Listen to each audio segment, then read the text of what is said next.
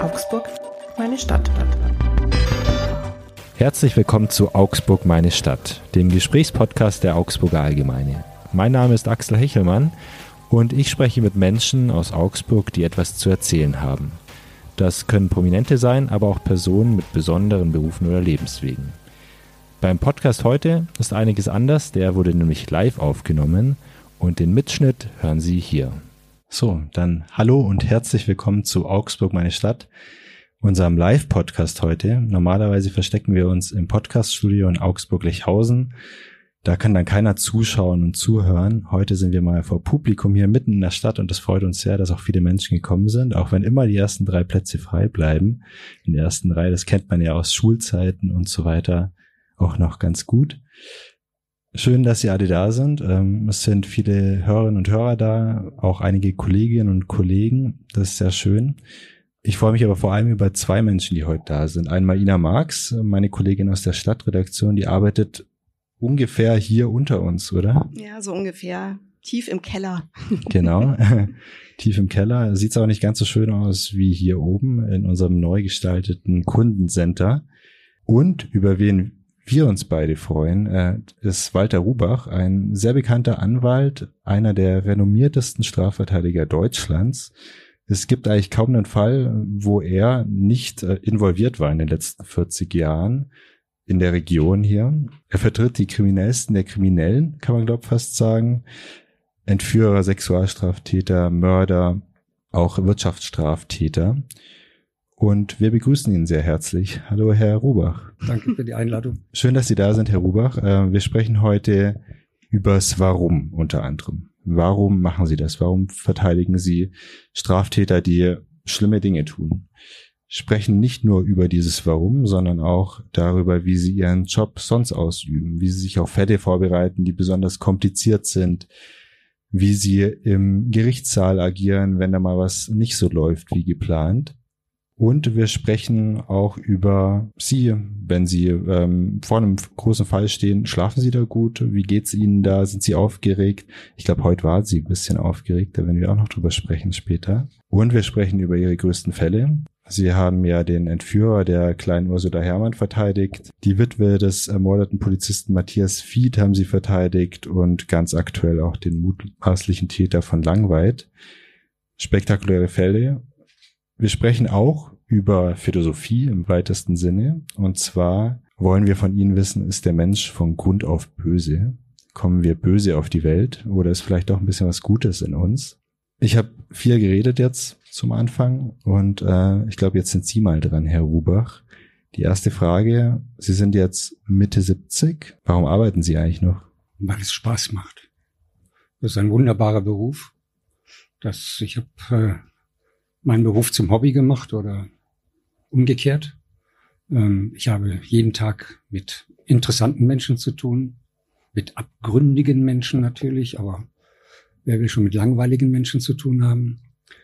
Ähm, das sind, äh, also ich habe so eine anthropologische Herangehensweise an den Menschen. Mich interessiert es, warum er das tut, was ihm da vorgeworfen wird oder warum er das getan hat. Das ist so der Hauptgedanke. Außerdem bin ich gerne unter Leuten auch in meiner Kanzlei oder in unserer Kanzlei. Und ein wesentlicher Grund ist, äh, ich habe sehr viele ähm, Kollegen erlebt, die die schönste Zeit ihres Lebens nach der Pensionierung erleben wollten und äh, verfettet sind und äh, sich langweilen. Und das habe ich nicht vor. Ich langweile mich nicht. Ich habe es ein bisschen pointiert dargestellt. Es ist nicht mit jedem so, aber ähm, plötzlich haben die keine Aufgabe, äh, gehen Golf spielen oder einkaufen mit ihrer Ehefrau. Das ist alles nicht mein Ding. Ähm, ich gehe lieber ins Büro und bearbeite Fälle. Und das ist unser großes Glück. Ähm, deswegen können wir Sie ausfragen zu Ihrem spannenden Beruf. Und wir fangen gleich ganz aktuell an. Langweit, das Stichwort. Genau. Stichwort Verfettung, Golfspielen, Abgründe, da kommen wir, führe ich mal gleich zu dem ganz, ganz schlimmen Abgrund, der sich aufgetan hat. Das war ähm, an einem Freitagabend Ende Juli in Langwald. Da hat ein Mann, Gerhard B.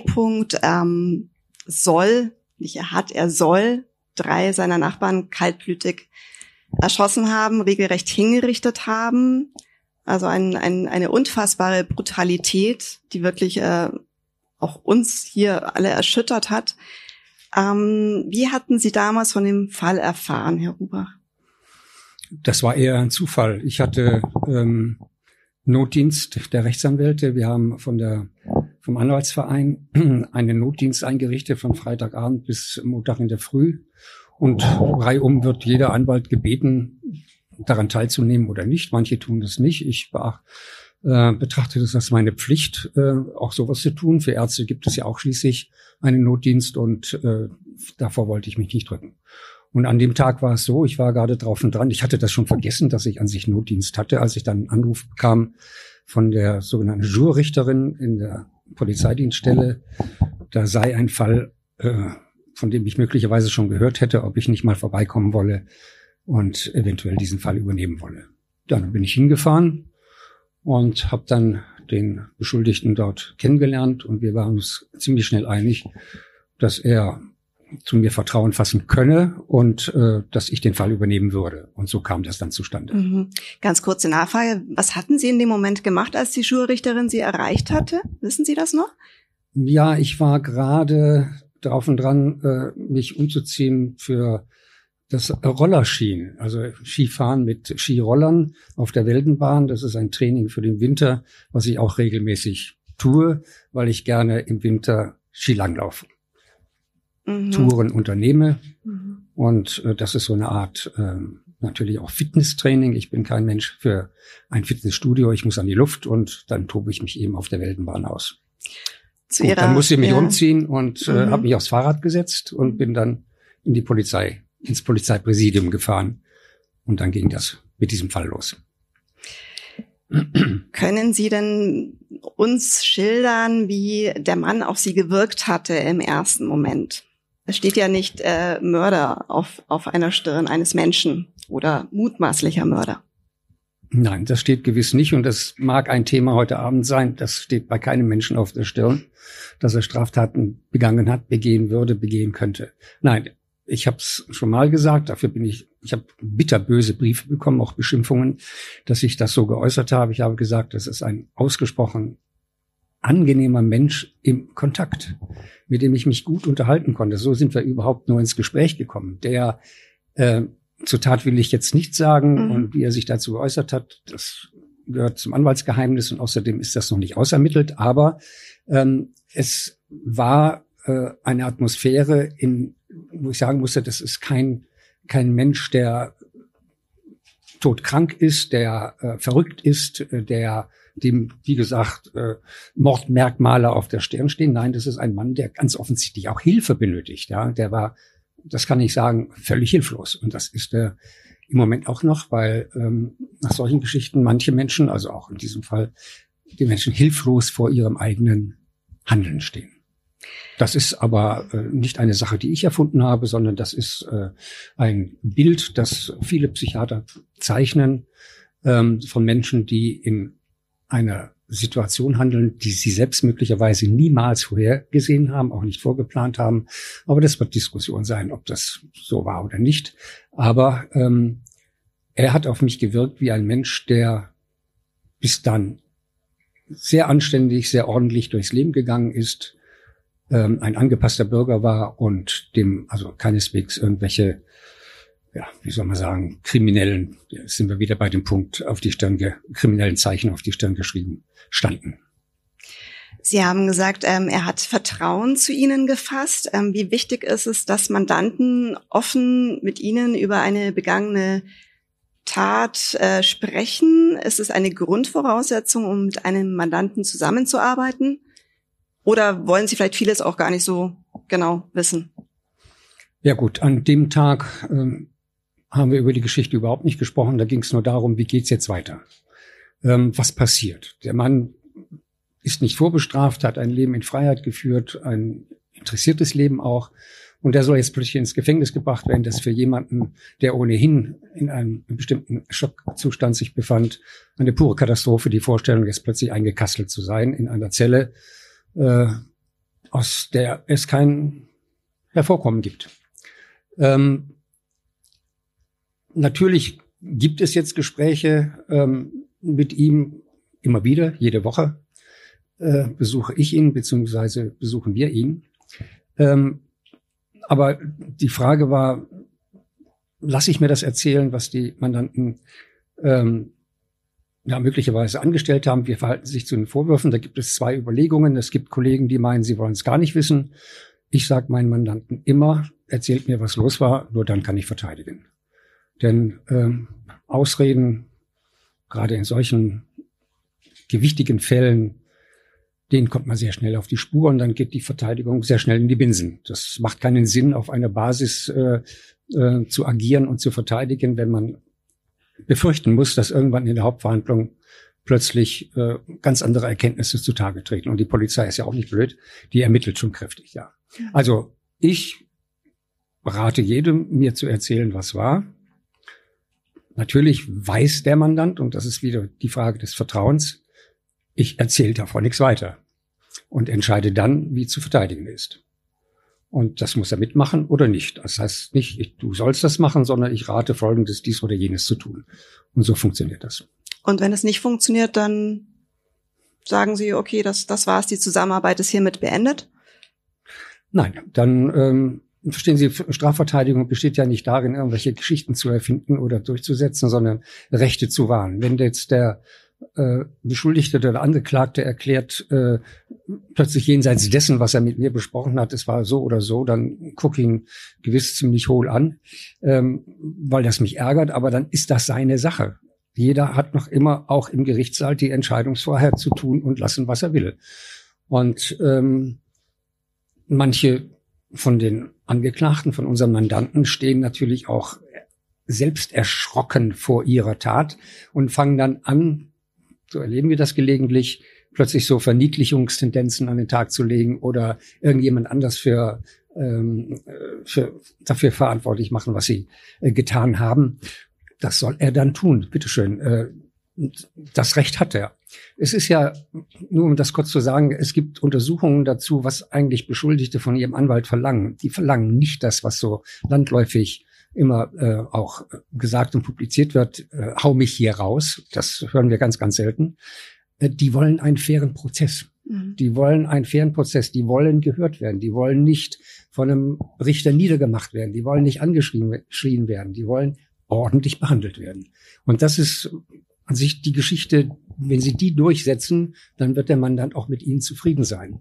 Also der Erfolg besteht nicht darin, oder zu sagen, Freispruch, das wäre natürlich schön, wenn man das erreichen könnte. Der Erfolg besteht in der Regel darin, dass der Mandant sagt, Herr Hubach, das haben Sie aber toll gemacht. Ja, selbst wenn Sie dann, das habe ich schon erlebt, vier oder fünf Jahre bekommen haben, das haben Sie gut gemacht. Ich habe mich gut vertreten gefühlt. Das ist dann der Erfolg. Wundert mich sehr, dass Sie das sagen, tatsächlich als Laie, weil ich mir denke, als Angeklagter möchte ich in Freiheit leben, möchte eine möglichst geringe Strafe. Wie erklären Sie sich das, dass da dieser ideelle Hintergedanke im Vordergrund ist? Auch ein falsches Bild von Beschuldigten. Die wissen in der Regel, was sie getan haben. 95 Prozent der Beschuldigten wissen, was sie getan haben. Und sie wissen, dass da eine Sanktion kommt. Und sie wissen, dass der Staat dazu berechtigt ist, zu sanktionieren. Ähm, die wollen aber auch ihre Würde bewahren, denn die sind da meistens auch nur noch mit uns da die Ehefrauen haben sie verlassen, die Freunde sind nicht mehr da, die finden das widerlich oder wollen dann also mit solchen Menschen, so einem Schmuddeltypen nichts zu tun haben. Ich übertreibe jetzt ein bisschen, um das mal zu verdeutlichen. Ähm, dann ist der Anwalt da und der ist der Sprach, das ist das Sprachrohr auch. Er sollte nicht nur das Sprachrohr sein, also wie bei der Mafia, das Mouthpiece, sondern er ist derjenige, der die Interessen des Mannes durchzusetzen hat. Und wenn sie bei Gericht sind, dann erleben wir immer wieder, dass die Vielzahl der Angeklagten überhaupt nicht wissen, wie sie mit dem Gericht umzugehen haben. Die Sprache des Richters, die Sprache des Staatsanwalts, die ist ja, ich hätte jetzt fast gesagt, verkommen. Das ist halt so eine, so eine interne Sprache, ja, die weder in Oberhausen noch in Lechhausen noch hier in der Innenstadt gesprochen wird. Und wir müssen dafür sorgen, dass die Gehör bekommen. Beispiel, wenn der Staatsanwalt fragt, äh, sind Sie einschlägig vorbestraft? Er sagt, ich habe noch nie jemanden geschlagen. Ja, ähm, das ist so eine ganz dämliche Geschichte. Einschlägig bedeutet für einen Staatsanwalt was anderes. Das hat nichts mit Schlagen zu tun, sondern äh, sind Sie schon mal in der gleichen Form bestraft worden. Ja, aber wenn Sie da ohne Anwalt sind, ohne Anwalt, deshalb ist es so wichtig, auch in kleinen Fällen als Anwalt oder mit Anwalt dort zu erscheinen. Wenn sie ohne Anwalt da sind, werden sie runtergebügelt. Punkt. Natürlich gibt's faire Richter. Aber so ein Richter hat seine zehn Anklagen zu verarbeiten pro Tag, also beim Schöffengericht oder beim Amtsgericht. Der äh, will an sich keine Störung durch einen Rechtsanwalt haben und versucht dann dem Angeklagten beizubringen, dass er doch bitteschön nicht so viel redet. Und wenn er dann redet, ohne Anwalt und vorher beraten zu sein, dann ist es häufig Mist. Manchmal geht's glaube ich, auch gut. Ähm, mir ist nur der Fall von Ingo Blechschmidt, dem Klimaaktivisten, mhm. im Hinterkopf, der sich, glaube ich, selbst verteidigt hat und das auch recht erfolgreich. Mhm. Richtig, manche können das, aber nicht, die meisten nicht. Also wer der Sprache mächtig ist, der sich ein bisschen auskennt in dieser Schicht, in diesem Milieu, der wird sich auch selbst verteidigen können, der weiß, was das zu tun hat. Aber es sind nicht so richtig viele, die sich richtig gut artikulieren können. Und dann brauchen sie jemanden, der ihnen da hilft. Meistens lautet der Rat, sei lieber still, weil, weil das dann nicht zu kontrollieren ist, ja. Sie sind also das Sprachrohr äh, für Menschen, mit denen selbst die engsten Angehörigen oft nichts mehr zu tun haben wollen. Mhm. Und da sind wir, glaube ich, auch schon mitten bei der Frage des Podcasts. Warum? Wir hatten beim letzten Podcast vor einer Woche äh, hier Dennis Endras vom AIV, den Augsburger Panthern. Und äh, nach dem Podcast ist eine Zuschauerin auf mich zugekommen und hat gesagt, ah, der Herr Rubach ist doch da. Und sie versteht überhaupt nicht, wie der den Täter, den mutmaßlichen von Langweid vertreten kann. Ähm, was hätten Sie ihr entgegnet? Also das, was ich eingangs sagte, der Fall ist an mich herangetragen worden und das muss ich zugeben, solche Fälle, in denen menschliche Abgründe ähm, offenbar werden, ist mein Interesse sehr, sehr groß, nämlich genau das herauszufinden, ähm, warum die das getan haben, weil ich es, ähm, das muss ja irgendeine brauchbare Erklärung geben. Und ich wehre mich halt genau gegen diese Erklärung, dass das böse Menschen sind. Das sind Menschen, die in bestimmten Situationen versagt haben. Die natürlich gibt es böse Menschen, habe ich auch schon erlebt, aber nicht so richtig viele. Das ist meistens also wenn es nicht Augenblicksversagen ist, dann ist es häufig aber auch die Unfähigkeit, sich in bestimmten Situationen zurechtzufinden. Und ähm, ja, dann finden manche eben keinen Ausweg, als den mit Gewalt zu reagieren oder zu agieren. Und ähm, ich arbeite deshalb oder bin befreundet mit etlichen Psychiatern, äh, Psychologen und Psychoanalytikern. Natürlich hole ich mir da den Rat, weil ich nicht vom Fach bin. Aber die bestätigen mir Gott sei Dank diese innere Haltung, die sagt, das ist nicht unbedingt ein böser Mensch, der hat halt versagt. Das ist eine Störung gewesen, wo auch immer die herkommt. Dann muss ein Sachverständiger halt ran. Aber der kann nicht einfach verdammt werden, äh, wenn er in diese Schablone ähm, äh, eingefügt werden soll. Der ist böse und das Böse muss ohnehin ausradiert werden. Das ist ja häufig die Meinung, die mir da entgegenschlägt, ja, wenn ich irgendeinen äh, etwas äh, haarigeren Fall übernommen habe. Ich erinnere mich ja an diesen Islamisten, der seinem Kollegen den Kopf abschneiden hat, äh, wollte oder fast abgeschnitten hat und dann die alle Richter erschießen wollte. Ähm, also ich habe selten so viel Hass äh, empfunden dafür ähm, oder mitbekommen, äh, als ich die Verteidigung von dem übernommen habe. Ja. Ähm, weil jeder sagte, dass solche Menschen dürfen nicht verteidigt werden. Und das ist natürlich eine fürchterliche Haltung. Äh, weit verbreitet, manche Leute dürfen nicht verteidigt werden. Und da fühle ich mich, das klingt ein bisschen hochtrabend an die Ehre gepackt, indem ich sage, genau die müssen verteidigt werden. Dann mache ich das. Mir macht es auch nichts aus, wenn ich dann beschimpft werde. Ich stelle das nur fest. Und Sie sind auch recht erfolgreich mit dem, was Sie tun.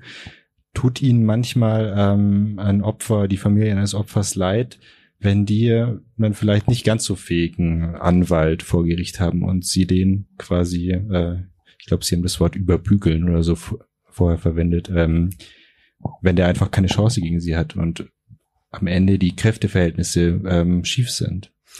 Ja, ich bin ja nur also wenn ich jetzt das auf mich beziehe, die Frage nur einer von vielen. Sie müssen sich das vorstellen, gerade in diesen großen Prozessen, Schulgericht, da sind fünf Richter, drei Berufsrichter, zwei Schöffen, da ist die Staatsanwaltschaft, da sind die Sachverständigen, da stehe ich ganz alleine. Ähm, dann habe ich, da muss ich mich natürlich, wie es heutzutage so schön heißt, darauf fokussieren, wie setze ich das Recht dieses Angeklagten durch, dass er gehört wird, dass er ein faires Verfahren bekommt.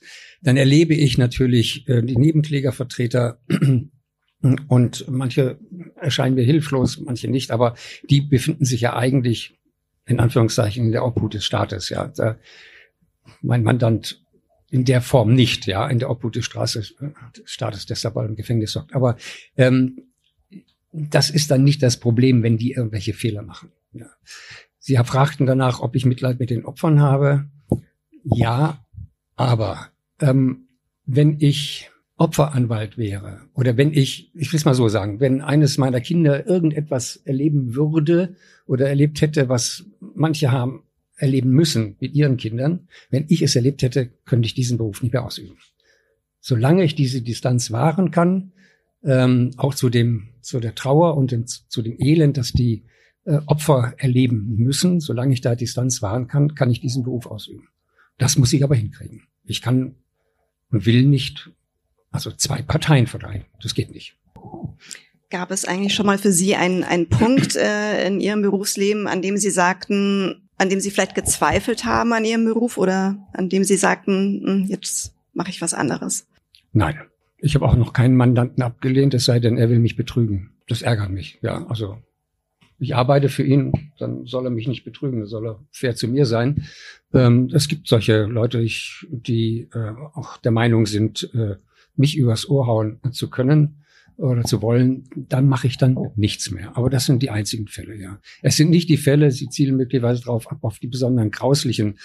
Ähm, in der Tat gibt es Fälle, da wollen sie ungern an den Richtertisch herantreten und die Obduktions Ergebnisse der Pathologen betrachten, wenn die die Menschen auseinandergenommen haben, auseinandergeschnitten haben, da sitzen, sind dann also in diesen fürchterlichen Polaroid-Fotos, jetzt sind es ja Digitalaufnahmen, kann man die Eingeweide gut lesen, das mögen manche nicht, ja. Ich will nicht sagen, dass ich das mag, aber damit muss man umgehen können. Und ähm, ich habe da keine Scheu, sowas zu erleben und äh, auch dann den zu verteidigen, der das angerichtet hat. Nehmen Sie schlimme Fälle, gerade wenn man jetzt solche Bilder sich auch ansehen muss, ähm, mit nach Hause manchmal? Schlafen Sie dann vielleicht auch etwas unruhig? Nein, ich schlafe deshalb, ich schlafe immer unruhig. Aber das ist eine genetische Veranlagung offensichtlich. Ich schlafe dann unruhig, wenn es um große Verfahren geht. Ich schlafe dann unruhig, wenn ich selbst ähm, mich immer wieder überprüfe, habe ich auch alles richtig gemacht, habe ich mich gut vorbereitet. Das sind so Sachen, die sicherlich ein Schauspieler auch erlebt, wenn er auf die Bühne tritt. Das ist halt Lampenfieber. Früher habe ich das bekämpft, indem ich Zigaretten geraucht habe, vorher und in der Pause und hinterher. Ähm, jetzt habe ich mich, jetzt an, habe ich andere Mechanismen entwickelt, um diesem Lampenfieber entgegenzutreten, beziehungsweise das zu verarbeiten. Ähm, Nein, was mich dann bis in den Schlaf hinein beschäftigt ist, oder sind solche Fälle, die schier aussichtslos sind, wo es überhaupt keinen Bewegungsspielraum gibt. Das gibt es ja auch, wenn die Beweislage so klar ist. Und trotzdem wird ja von uns erwartet, dass wir, das steht ja sogar im Gesetz drin, dass wir Verteidiger das Beste für den Mandanten herausholen müssen. Und das ist ja ein Spagat, den sie hinkriegen müssen. Das ist in manchen Fällen richtig schwierig. Und da die richtigen Argumente zu finden, nicht zu überziehen, ähm, das äh, bereitet mir dann Kopfzerbrechen. Früher bin ich dann in den Wald laufen gegangen, ganz langsam und habe mal die Gedanken sacken lassen, äh, bis dann irgendein Gedanke aufpoppte und da sage ich, den kann ich als Aufhänger zum Beispiel für ein gutes Plädoyer oder für ein Plädoyer nehmen. Das widerfährt mir. Also oder nicht die die Abscheu vor dem Fall. Kommen wir mal zu Ihren größten Fällen. Ich glaube, einer der größten und der komplexesten war der Fall Ursula Herrmann. Das Mädchen, das ähm, 1981, glaube ich, war das, ähm, tot aufgefunden wurde, vergraben in einer Kiste in Eching oder bei Eching am Ammersee. Sie war entführt worden, die Eltern waren erpresst worden, es wurden zwei Millionen Mark Lösegeld gefordert. Es kam ja erst über 20 Jahre später dann zum Verfahren, ähm, das auch wirklich sich lange hinzog, ich glaube über ein Jahr lang in etwa. Ähm, war das tatsächlich Ihr größter Fall, Ihr schwierigster Fall? Ja, das war der größte Fall und der schwierigste Fall. Und er ist es ja immer noch. Denn ähm, der ist aus meiner Sicht und aus der Sicht von vielen Beteiligten oder von Personen, die sich mit der Materie auskennen, noch längst nicht richtig aufgeklärt. Sie wissen, dass der Bruder von Ursula Herrmann längst der Meinung ist, dass es äh, mein Mandant, der Herr Mazurek, nicht war. Ähm, der versucht verzweifelt irgendwelche ähm, Spuren wieder aufzuarbeiten und auszuwerten. Also das macht den Fall immer noch offen. Deshalb ist das Interesse nach wie vor riesengroß, weil das wird sicherlich ein Cold Case bleiben, aus meiner Sicht. Ja, die Justiz sagt was anderes. Der Mann ist zu lebenslang verurteilt worden, hat davon 15 Jahre abgesessen und ist äh, im Juni dieses Jahres rausgekommen. Aber er war in der Tat mein größter Fall, der alles das beinhaltete, was ich eben gesagt habe. Der Hass war riesengroß, der Sitzungssaal war regelmäßig voll mit, äh, mit, mit Zuschauern, die das erleben wollten, die das sehen wollten. Die Staatsanwaltschaft äh, war in großer Besetzung aufgetreten und da war ich als Verteidiger alleine. Das muss man sich vorstellen. Ja, die, wir hatten ein Aktenvolumen von über 90.000 Blatt. Sie müssen jede Seite lesen, jede Seite lesen. Sie müssen die memorieren. Sie müssen sie ähm, also manche schaffen das, das durch Computer zu erfassen. Nein, ich mache das nicht. Ich lese jede Seite und dann wird die irgendwie einsortiert. Das heißt 90.000 Blatt. Sie können sich vorstellen, rechnen Sie mal eine halbe Minute pro Blatt, dann mal 90.000, dann haben Sie die Zeit allein für die Vorbereitung. Und dann waren das ja 55 Verhandlungstage, in denen es in der Tat hoch herging. Ja, denn alle waren auf Verurteilungskurs und dann gelang es mir doch, äh, noch den einen oder anderen Punkt herauszuarbeiten. Ja, am Ende hat es nichts geholfen, aber das ist halt Verteidigerarbeit, meine ich äh, alles zu versuchen, um die Position des eigenen Mandanten äh, zu verbessern. Und seitdem hält das jetzt an. Haben Sie Herrn Mazurek jetzt mal besucht? Er ist, glaube ich, im Juni auf freien Fuß gekommen. Ich war bei seiner Anhörung dabei, Anfang Juni vor der Strafvollstreckungskammer in Lübeck. Und ähm, das war das letzte Mal, dass ich ihn gesehen habe. Da ging es halt darum, unter welchen Bedingungen er rauskommt. Ähm, und dann haben wir natürlich besprochen, was so die Zukunft bringt. Also wir werden weiterhin versuchen, ein Wiederaufnahmeverfahren zu betreiben. Nur damit jeder weiß, das ist kein Steckenpferd von mir, das so ein bisschen äh, dämlich verfolgt wird. Es gibt viele ähm, auch Organisationen, die hinter diesem Fall her sind. Zum Beispiel an der Augsburger Uni hat sich eine Gruppierung um einen Strafrechtsprofessor gebildet, der äh, eine Reihe von talentierten äh, jungen Juristen um sich versammelt hat, um das zu tun, was in Amerika getan wird, nämlich unaufgeklärte Fälle oder fragwürdige Fälle wieder aufzuarbeiten. Also ähm, es ist noch offen, was aus dieser Geschichte werden wird, wenngleich die Zeugen demnächst wohl alle wegsterben werden. Ähm, Herr Mazurek, haben Sie selber gesagt, ist ja selber auch hinterher, noch irgendwie nach neuen Beweisen äh, zu suchen, welche zu finden, ähm, die seine Unschuld belegen. Ähm, oftmals ist es ja so, nach äh, einer Verurteilung, auch nach einer äh, Haftstrafe, ist ja, glaube ich, die größte Strafe für die Verurteilten die gesellschaftliche Ächtung. Verächtung, ja, genau. Das hat man ja zum Beispiel auch bei ähm, Linus Förster gesehen, bei dem ehemaligen mhm. SPD-Landtagsabgeordneten hier aus Augsburg, der wegen äh, sexuellen Missbrauchs und Besitzes von Kinderpornografie verurteilt worden war. Ja, das ist das, in der Tat, der, mhm. also das muss ich jedem Mandanten, der solche ähm, Urteile kassiert hat, sagen, eine Gefängnisstrafe ist easy abzusitzen, um das mal ganz salopp zu formulieren, im Vergleich äh, zu der gesellschaftlichen Ächtung, wenn Sie sowas im Führungszeugnis oder im Bundeszentralregister stehen haben. Das weiß jeder. Ähm, deshalb, Herr Förster hat ein Riesenproblem. Der ist seit vielen Jahren wieder raus, aber kein Mensch will ihn anstellen. Kein Welt will mit ihm was zu tun haben. Ja, das ist die gesellschaftliche Stigmatisierung über die staatlich verhängte Strafe hinaus. Ob das gewollt ist, es ist notwendige Folge scheinbar. Die Gesellschaft reagiert auf solche Urteile ebenso, aber es ist bedauerlich, denn äh, das Strafrecht ist ja auch so aufgebaut, dass äh, die Leute nicht einfach lebenslang weggesperrt werden, sondern die sollen eine zweite Chance bekommen. Viele, die solche Urteile kassieren, bekommen kaum noch eine zweite Chance. Die müssen dann sich irgendwas ganz Tolles auslegen. Die müssen Bauer werden oder ob man dann ihre Erzeugnisse kauft, weiß ich nicht, aber ähm, ich weiß es nicht. Es ist wirklich eine erbarmungslose Situation. Wenn man denn überhaupt, so wie ich, Mitleid mit solchen Leuten verspürt. Die haben ihre Strafe abgesessen. Das ist ja an sich die Idee. Straftat, Strafe, dann soll Schluss sein, die sollen weitermachen können. Haut bei diesen Menschen nicht hin. Wie könnte es denn erreicht werden? Also wie sähe Ihre ideale Vorstellung davon aus? Das kann nicht erreicht werden. Die Gesellschaft reagiert nun mal so, auch in verschärftem Maße. Nein, das ist halt einfach nur hinzunehmen. Traurig, ja. Sie können das nicht ändern. Ähm, Sie können diese Tat nicht ungeschehen machen. Sie können das Urteil nicht aus der Welt schaffen, selbst wenn es dann irgendwann nicht mehr im Bundeszentralregister aufscheint.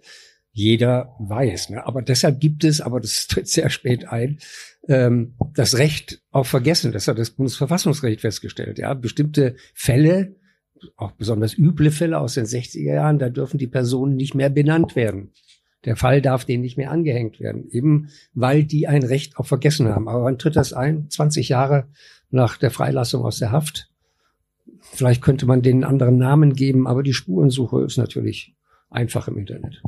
Das wäre eine Möglichkeit. Aber äh, 20 Jahre darauf zu warten, dass das Recht auf Vergessen eintritt, das äh, ist schon eine ordentliche Anstrengung. Wie sehen Sie denn da die Rolle der Medien? Also von uns, äh, machen wir da alles richtig? Das ist ganz schwierig. Also Sie wissen, dass mh, die Zahl der Mordtaten zum Beispiel stetig sinkt. Wir leben in einer Gesellschaft, in der immer weniger gemordet wird. Ähm, hat die Zahl der Medienmeldungen darüber, über jeden einzelnen Mord, ist riesig, ja. Ich weiß noch, wenn ich irgendeinen Mordprozess in den 80ern hatte, dann war eben ein Reporter der AZ dort. Ähm, zehn Jahre später standen sechs Kamerateams vor der Tür, wollten irgendein Statement haben, ja. So wird das dann aufgeblasen und so ist das Erscheinungsbild auch in der Öffentlichkeit, ja. Dies, wir leben in einer höchst unsicheren Gesellschaft, das ist alles Kappes, ja. Wir leben in einer sehr sicheren Gesellschaft, in der halt wenig gemordet wird. Was mit den Sexualstraftaten ist, das, ähm, da, da muss man wohl sehr differenzieren. Die Aufklärungsquote ist ja riesig geworden, weil sich viele Frauen ähm, jetzt trauen, zur Polizei zu gehen. Ich kann mich noch an die 80er Jahre erinnern oder Ende der 70er. Da haben dann irgendwelche Polizeibeamte vom Revier äh, eine vergewaltigte Frau befragt. Ja, die hat natürlich, die musste sich die Fragen gefallen lassen, wie kommen sie eigentlich dazu, mit dem Mann auf eine Tasse Kaffee in seine Wohnung zu gehen? Ja, das macht man doch nicht, ne? Die Fälle wurden ratzfatz auch eingestellt, ja. Ähm, das hat sich jetzt alles geändert. Es gibt da Spezial äh, Dezernate, die sich darum kümmern und äh, deshalb ist also die Bereitschaft anzuzeigen oder deshalb ist die Zahl der verfolgbaren Straftaten angestiegen statistisch, weil die Bereitschaft, Anzeige zu erstatten, gewachsen ist und weil die Behörden auch anders reagieren. Das ist uns sicher keine schlechte Entwicklung. Aber trotzdem, ähm, wenn es um statistische ähm, Betrachtung geht, äh, leben wir in einer sicheren Gesellschaft muss man sagen, hier in Deutschland allemal und in Augsburg ohnehin. Augsburg gehört zu den sichersten Städten. Also da können solche Ausreißer wie in Langweid, ähm, ähm, kann die Statistik nur graduell verfälschen beziehungsweise verändern. Die Fliege stört ein bisschen, gell? ja, das ist die Hausfliege. Die Hausfliege, die AZ-Hausfliege, genau. Ähm, Sie haben gerade jetzt schon mal ein paar Mal in die Vergangenheit zurückgeblickt. Das wollen wir natürlich auch tun. Und ähm, wir fragen uns natürlich, ähm, wie sind Sie denn darauf gekommen, äh, Jura zu studieren und Anwalt zu werden? War das schon immer ein Traum? Ich wollte zunächst, ich wollte auch sogar mal Priester werden. Also Pfarrer, ich bin ja evangelisch getauft. Das habe ich auch schnell gelassen. Warum? Ähm, also meine Interessen haben sich sozusagen vom Priestertum verlagert auf äh, die Kneipenwelt. Das muss man so ganz salopp sagen. ähm, außerdem Nee, also ich habe dann auch in meiner Verwandtschaft sehr viele Juristen, die richtig gut Geld verdient haben. Das war auch so auch eine Überlegung, warum kannst du das nicht machen? Zuvor wollte ich Geschichte und Englisch studieren, davor noch äh, Physik, aber ich bin dann gelandet bei äh, Jura und habe festgestellt, dass mir das liegt. Ja, ich habe also äh, ohne Repetitor und äh, ohne viel Gedöns äh, mein Studium beendet, nachdem ich irgendwann angefangen habe, denn ich habe äh, als ich dann nach Berlin gegangen war, von Düsseldorf aus, erstmal dort äh, ähm, ausprobiert, wie es ist, in einer Stadt zu leben, in der es keine, ähm, ähm, ja, in der die Kneipen 24 Stunden am Tag aufhaben. Ja, das war in Düsseldorf nicht der Fall. Da musste man um elf nach Hause. Ähm, das habe ich eine ganze Weile gemacht, aber das wurde dann ein bisschen öde und und habe dann angefangen zu studieren. Äh, und wie gesagt, das hat mir unheimlich gelegen. Ich war dann so begeistert von dem Fach, dass ich auch für meine Freunde, die mitstudiert haben, Klausuren geschrieben habe oder äh, Hausarbeiten. Währung war ein Bier. Sie waren ja ein Traumkommilitone. ja, dann schon. Das hat mir halt Spaß gemacht, ja. Mhm. Ähm, aber mein Gott, jeder, also ich habe das Glück gehabt, dass ich da ein, ein äh, Studium gefunden habe, was mir liegt. Äh, man muss, ja, man muss es wollen. Also diese Vorstellung, dass der Jurist nur deshalb Jurist werden kann, weil er unheimlich viel paukt, ähm, das war bei mir nicht der Fall. Ähm, wie gesagt, ich war nicht beim Repetitor, beim Pauker heißen die ja, sondern habe mir das äh, ja schwer erarbeitet. Es war deshalb schwer, weil 1974, als ich mein erstes Examen machte, äh, Staatsexamen machte, war Fußball-Weltmeisterschaft, glaube ich, und die, musste ich natürlich auch sehen. Ja, also die Zeit fürs Studieren war relativ knapp, aber ich habe es geschafft. Sie haben gerade angesprochen, Sie waren auch eine Zeit lang in Berlin und es war eine ganz, ganz bestimmte Zeit. Sie sind Ende der 60er Jahre nach Berlin gegangen, haben sich da der außerparlamentarischen Opposition angeschlossen ähm, auch den äh, roten, wie hießen die, rote, roten Zellen, so Art Debattierclub. Sie haben mal gesagt, also Bomben bauen hat man da nicht gelernt, sondern man hat debattiert, diskutiert. Ähm, warum hat sich die, Link, die linke Szene Sie so angezogen? Ja, die rechte Szene hat mich nie angezogen. Ähm, das ist aber auch erziehungsbedingt. Und die linke Szene, die war eher hip da waren wahrscheinlich auch die hübscheren Mädchen. Also, wie gesagt, ich versuche jetzt mal Motive zu benennen. Was ich damit sagen will, ich weiß es eigentlich nicht genau. Das ist ja eine Frage von Sympathie und Antipathie. Sie treffen auf freundliche Leute, kommen mit denen gut klar ähm, und entwickeln da Freundschaften oder Bekanntschaften. Ja, so bin ich halt auch äh, zur, äh, zur Roten Zelle Jura gekommen, die in der Tat kein äh, Bombenlegerverein war, sondern da wurde diskutiert, wie man auch die Juristerei verändern kann. Denn Sie müssen bedenken, in der Zeit gab es noch Richter in der Justiz, die im Dritten Reich fleißig Todesurteile verhängt hatten. Die waren damals noch in Amt und Würden. Die Aufarbeitung der, der, ähm, der Nazi-Vergangenheit unter den Juristen ist erst sehr viel später erfolgt. Frühst, ich denke in den 80 das war auch ein Professor hier an Augsburg.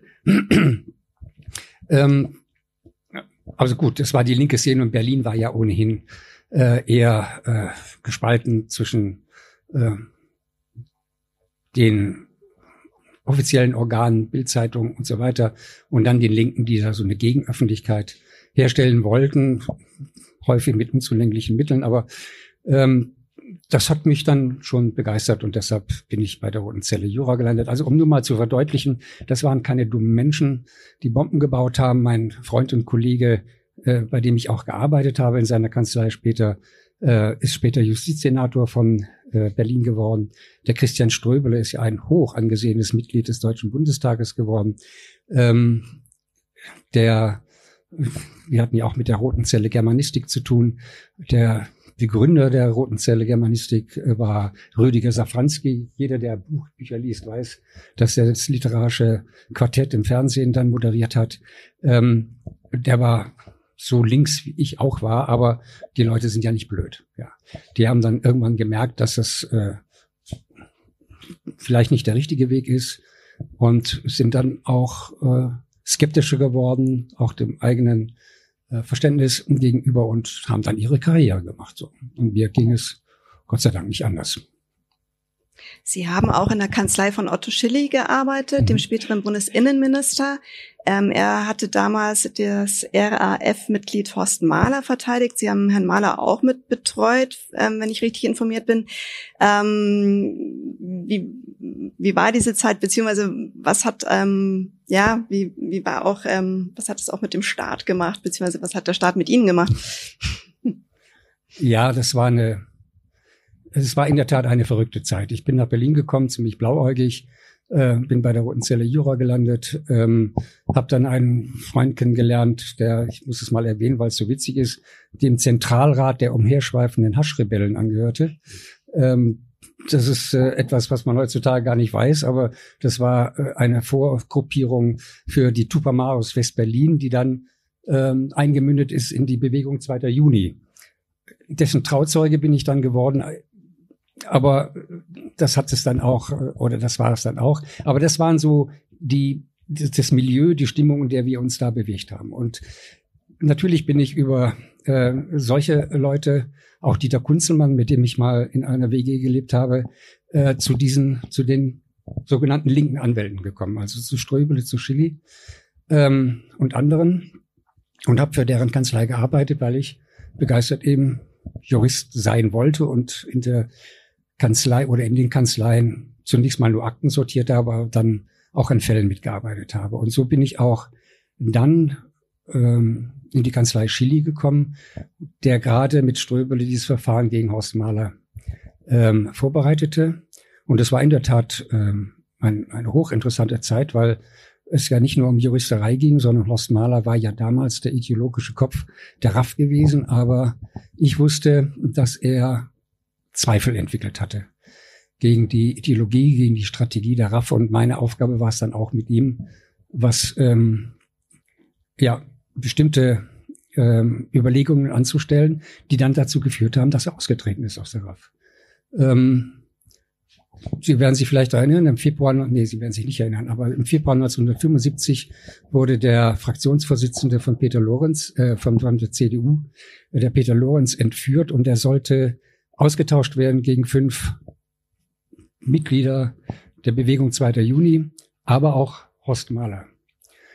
Und ähm, weil jeder dachte, wir brauchen diesen ideologischen Kopf. Und ob ich nun dazu beigetragen habe oder nicht, ich nehme an, ja. Ähm, er hat sich geweigert, sich ausfliegen zu lassen. Er ist, hat sich geweigert, sich austauschen zu lassen und ist, äh, ja, hat dann diesen Prozess wahrgenommen, indem er dann letztendlich zu 14 Jahren Haft verurteilt wurde. Das war eine lehrreiche Zeit. Bedauerlich ist, dass Horst Mahler äh, einen fürchterlichen Weg gegangen ist. Das ist jetzt wirklich rechter denn rechts. Es saß auch jetzt, glaube ich, sechs, acht, neun Jahre wegen Volksverhetzung im Gefängnis. Ähm, ist jetzt weit über 80, fürchterlicher Antisemit geworden. Ich habe ihn damals nicht so kennengelernt. Ich habe ihn eher als einen Menschen kennengelernt, der tatsächlich sich überlegt hat, mit der RAF kommen wir nicht voran. Dann ist es vielleicht doch ganz gut, dass Sie nicht Priester geworden sind, wenn Sie es doch nicht letztendlich zum Guten bekehren konnten. Okay, sehe schon. War kein guter Joke. Bitte, Axel. Verfolgen Sie äh, die ähm, Lebensläufe ähm, von ehemaligen Mandanten auch weiter bis heute noch? Ähm, Höre ich, da, hör ich das Richtige aus? Nein. Es entwickeln sich da keine persönlichen Bindungen zu den Mandanten. Und äh, nein, das will ich auch nicht. Also ich habe auch nie dran gedacht. Also deshalb die Frage wird mir das erste Mal gestellt. Nein, ich verfolge die Lebensläufe nicht. Es sei denn, ich kriege was aus der Presse mit, dass da irgendwie wieder was passiert ist. Ja, was worüber ich mich freue, ist, dass manchmal irgendwelche Leute mich auf der Straße ansprechen und sagen, Herr Rubach, 80er, wissen Sie noch? Hm. Da bin ich für ein paar Jahre ins Gefängnis gekommen, aber das haben Sie gut gemacht, ja. Und dann kommen gelegentlich auch die Söhne von diesen, von diesen alt gewordenen Mandanten. Aber ich verfolge sie nicht aktiv. Jetzt waren Sie früher offenbar politisch. Ähm, sind Sie es heute auch noch, ein politischer Mensch? Bin ich gewiss, aber ich äh, bin nicht mehr äh, organisiert. Ich war, nachdem ich aus Berlin kam, lange Zeit äh, Ortsvereinsvorsitzender eines äh, ähm, Ortsvereins der SPD hier, glaube ich, zehn Jahre lang und äh, war dann, als wir nach Stadtbergen gezogen waren, äh, sechs Jahre lang äh, Stadtrat in Stadtbergen. Ähm, aber seitdem, da war ich natürlich politisch organisiert, aber seitdem nicht mehr. Ich denke, ich habe genug demonstriert, an Sitzungen teilgenommen und nicht Bü Bücher gelesen. Das reicht jetzt. Mit 76. Also organisiert sind Sie nicht, aber privat sind Sie bestimmt noch politisch, oder? Haben ja, natürlich habe ich meine Meinung. Natürlich habe ich meine Meinung. Und äh, ähm, die, ich habe mich nicht ins rechte Lager hin entwickelt, wie manche, die von links kommen und enttäuscht sich dem rechten Lager oder sogar der AfD zuwenden. Nein, gewiss nicht. Was denken Sie denn jetzt äh, heute über Aktionen von sogenannten Klimaklebern, Klimaaktivisten? Ich habe gehört, Sie haben da auch eine interessante Meinung dazu. Ups, habe ich mich schon mal dazu geäußert? Ähm, weiß ich gar nicht, aber ich äußere mich gerne dazu. Ähm, ich finde es Also zunächst mal die Tatsache, dass da jemand hartnäckig auch persönliche Opfer dafür bringt, ähm, irgendwas in Bewegung zu setzen, dafür habe ich enorme Sympathien. Mit manchen Dingen bin ich nicht einverstanden. Ich bin zum Beispiel äh, Marathonläufer. Mich hätte es wahnsinnig geärgert, in Berlin äh, erleben zu müssen, dass äh, die Klimaaktivisten den Lauf äh, ähm, unterbrechen und dort äh, die Begeisterung der Menschen äh, kaputt machen. Ja, äh, aber das ist ja immer das große Problem äh, bei Demonstrationen. Ich weiß noch genau, ich weiß nicht, ob Sie sich oder irgendeiner daran erinnert an Wackersdorf. Wenn es nicht diesen unglaublich massiven Widerstand gegeben hätte, von der Bevölkerung auch, und das waren ja nicht nur die Linken, sondern das war ja ein Riesenbündnis. Wenn es das nicht gegeben hätte, hätten wir da jetzt eine Wiederaufarbeitungsanlage, Aufbereitungsanlage in Wackersdorf. Ähm, und das wäre jetzt, nachdem wir wissen, eine pure Katastrophe. Verseuchung des ganzen Gebietes möglicherweise. Aber das war der Protest. Aber da ging es auch hart her. Da gibt es auch Übergriffe. Da gab es Schlägereien, Auseinandersetzungen und es gab auch Strafverfahren in der Richtung. Ich kann mich noch erinnern an eine Demonstration Ende der 70er gegen das Atomkraftwerk Brockdorf. Ähm, das waren aus meiner Sicht bürgerkriegsähnliche Zustände, äh, die wir da erlebt haben. Das Ding wurde dann, glaube ich, in Betrieb genommen. Ich habe dann hier für eine Bürgerinitiative mal Klage erhoben gegen Gundremmingen wegen ähm, der Lagerung von Kern, also Kernbrennstoffen, äh, Zwischenlagerung. Äh, da wurde mir hohnlächelnd natürlich gesagt, äh, was ich mich denn da so anstelle. Die Gefahr, dass so ein Atomkraftwerk in die Luft fliegt, liegt bei eins zu einer Million. Das war so im Prinzip die Kernaussage dieser ähm, Gegner, denn jeder wusste, dass natürlich so ein Potenzial in der Atomkraft, äh, wenn sie denn so genutzt wird, äh, schlummert. Klar haben wir die Klage verloren, aber ein paar Jahre ist, äh, ein paar Jahre vorher war Three Miles Island in den USA, hat ganze Landstriche versaut. Tschernobyl 1986 und Fukushima hat denke ich, den meisten die Augen geöffnet. Also die Frage war, was halte ich davon? Ich halte es für dringend notwendig, ähm, dass sich solche jungen Menschen so engagieren, wenngleich ich nicht mit mancher Aktion einverstanden bin. Herr Rubach, jetzt wissen wir schon so ein bisschen, wie Sie ticken. Ähm, wir wären jetzt gern ein bisschen näher noch dran. Und zwar wollen wir wissen, wie Sie Ihre Fälle angehen. Also wenn Sie jetzt ein Mandat annehmen, wie bereiten Sie sich davor? Man kennt ja die Bilder aus Film und Fernsehen. Äh, da werden dann im Hinterzimmer Strategien besprochen äh, für die Verteidigung ähm, oder Schaubilder an die Wand gemacht mit Fäden, die sich verbinden. Ähm, machen Sie sowas auch oder wie gehen Sie davor? Das machen wir auch, aber nicht in jedem Fall. Ja. Wir haben ja auch sozusagen das Brot- und Buttergeschäft. Das sind die kleineren Geschichten, aber in den großen Sachen geht es darum. Man sollte tatsächlich mehr so das amerikanische Gerichtsfernsehen sich anschauen, so Live-Sendungen. Ähm, die geben das wunderbar wieder, was da stattfindet. Das können wir natürlich mit unseren Mitteln nicht tun. Aber ähm, also zunächst mal ist die Vorbereitung die, man muss die Akten von vorne bis hinten auswendig kennen. Dann muss man sehen, wo man eingreifen kann mit Sachverständigen und anderem Zeugen und so weiter. Das ist ja bei uns ganz anders äh, ausgeprägt als in den USA, wo die Anwälte ja selbstverständlich eigene Recherchen betreiben, Detektive ähm, kaufen äh, und äh, einsetzen. Das ist in Deutschland noch ziemlich verpönt, wird aber auch gemacht, ja. Und das haben wir auch schon gemacht und äh, das führt auch gelegentlich zu guten Erfolgen. Denn der deutsche Strafprozess ist ja so organisiert, dass wir zunächst mal nur den Beschuldigten haben, einen Haftbefehl haben und dann ewig lange nichts mehr bekommen, bis wir die Akten haben. In der ganzen Zeit äh, dazwischen, bis wir die Akten haben, hat die Polizei arbeiten können, ohne dass wir auch nur in Kenntnis davon gesetzt werden. So, das heißt, wir müssen erstens die Akten kennen und dann müssen wir natürlich auch in den Einzelfällen äh, Strategien entwickeln. Wen können wir holen? Wen können wir noch laden? Wie kriegen wir die rein? Äh, in Amerika kann jeder einen Sachverständigen laden. Hier in Deutschland einen Sachverständigen zu laden, ist für einen Verteidiger kaum möglich. Das geht nur, indem Sie selbst den Gerichtsvollzieher bestellen, äh, eine bestimmte Formalie einhalten. Das sind drei wesentliche Schritte, die viel Geld kosten. Und dann kriegen Sie vielleicht einen Sachverständigen Ihrer Wahl in eine Verhandlung hinein.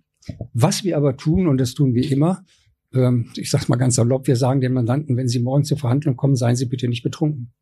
Ja, klar. Manche sind so verzweifelt morgens, dass sie sich erstmal Mut antrinken. dann kommen sie da rein, dann schlägt dem Richter eine Fahne entgegen im schlechtesten Fall und dann ist nach dem Prinzip äh, äh, erster Eindruck, der erste Eindruck so versaut, dass die Bereitschaft dazu zu hören ziemlich gering ist. Das nächste ist, wie ziehe ich mich an? Das werden wir immer gefragt. Wie ziehen wir uns an? Viele denken der Meinung, dass so eine Gerichtsverhandlung ein Festtag für sie ist. Ja, erstens ist es kein Festtag. Meistens geht er ja zu deren Lasten aus. Und zweitens ist es dann schlecht, im Konfirmandenanzug zu erscheinen. Ja, der Richter guckt das immer an. Nein, der muss halt anders angezogen sein. Äh, dafür sorgen wir.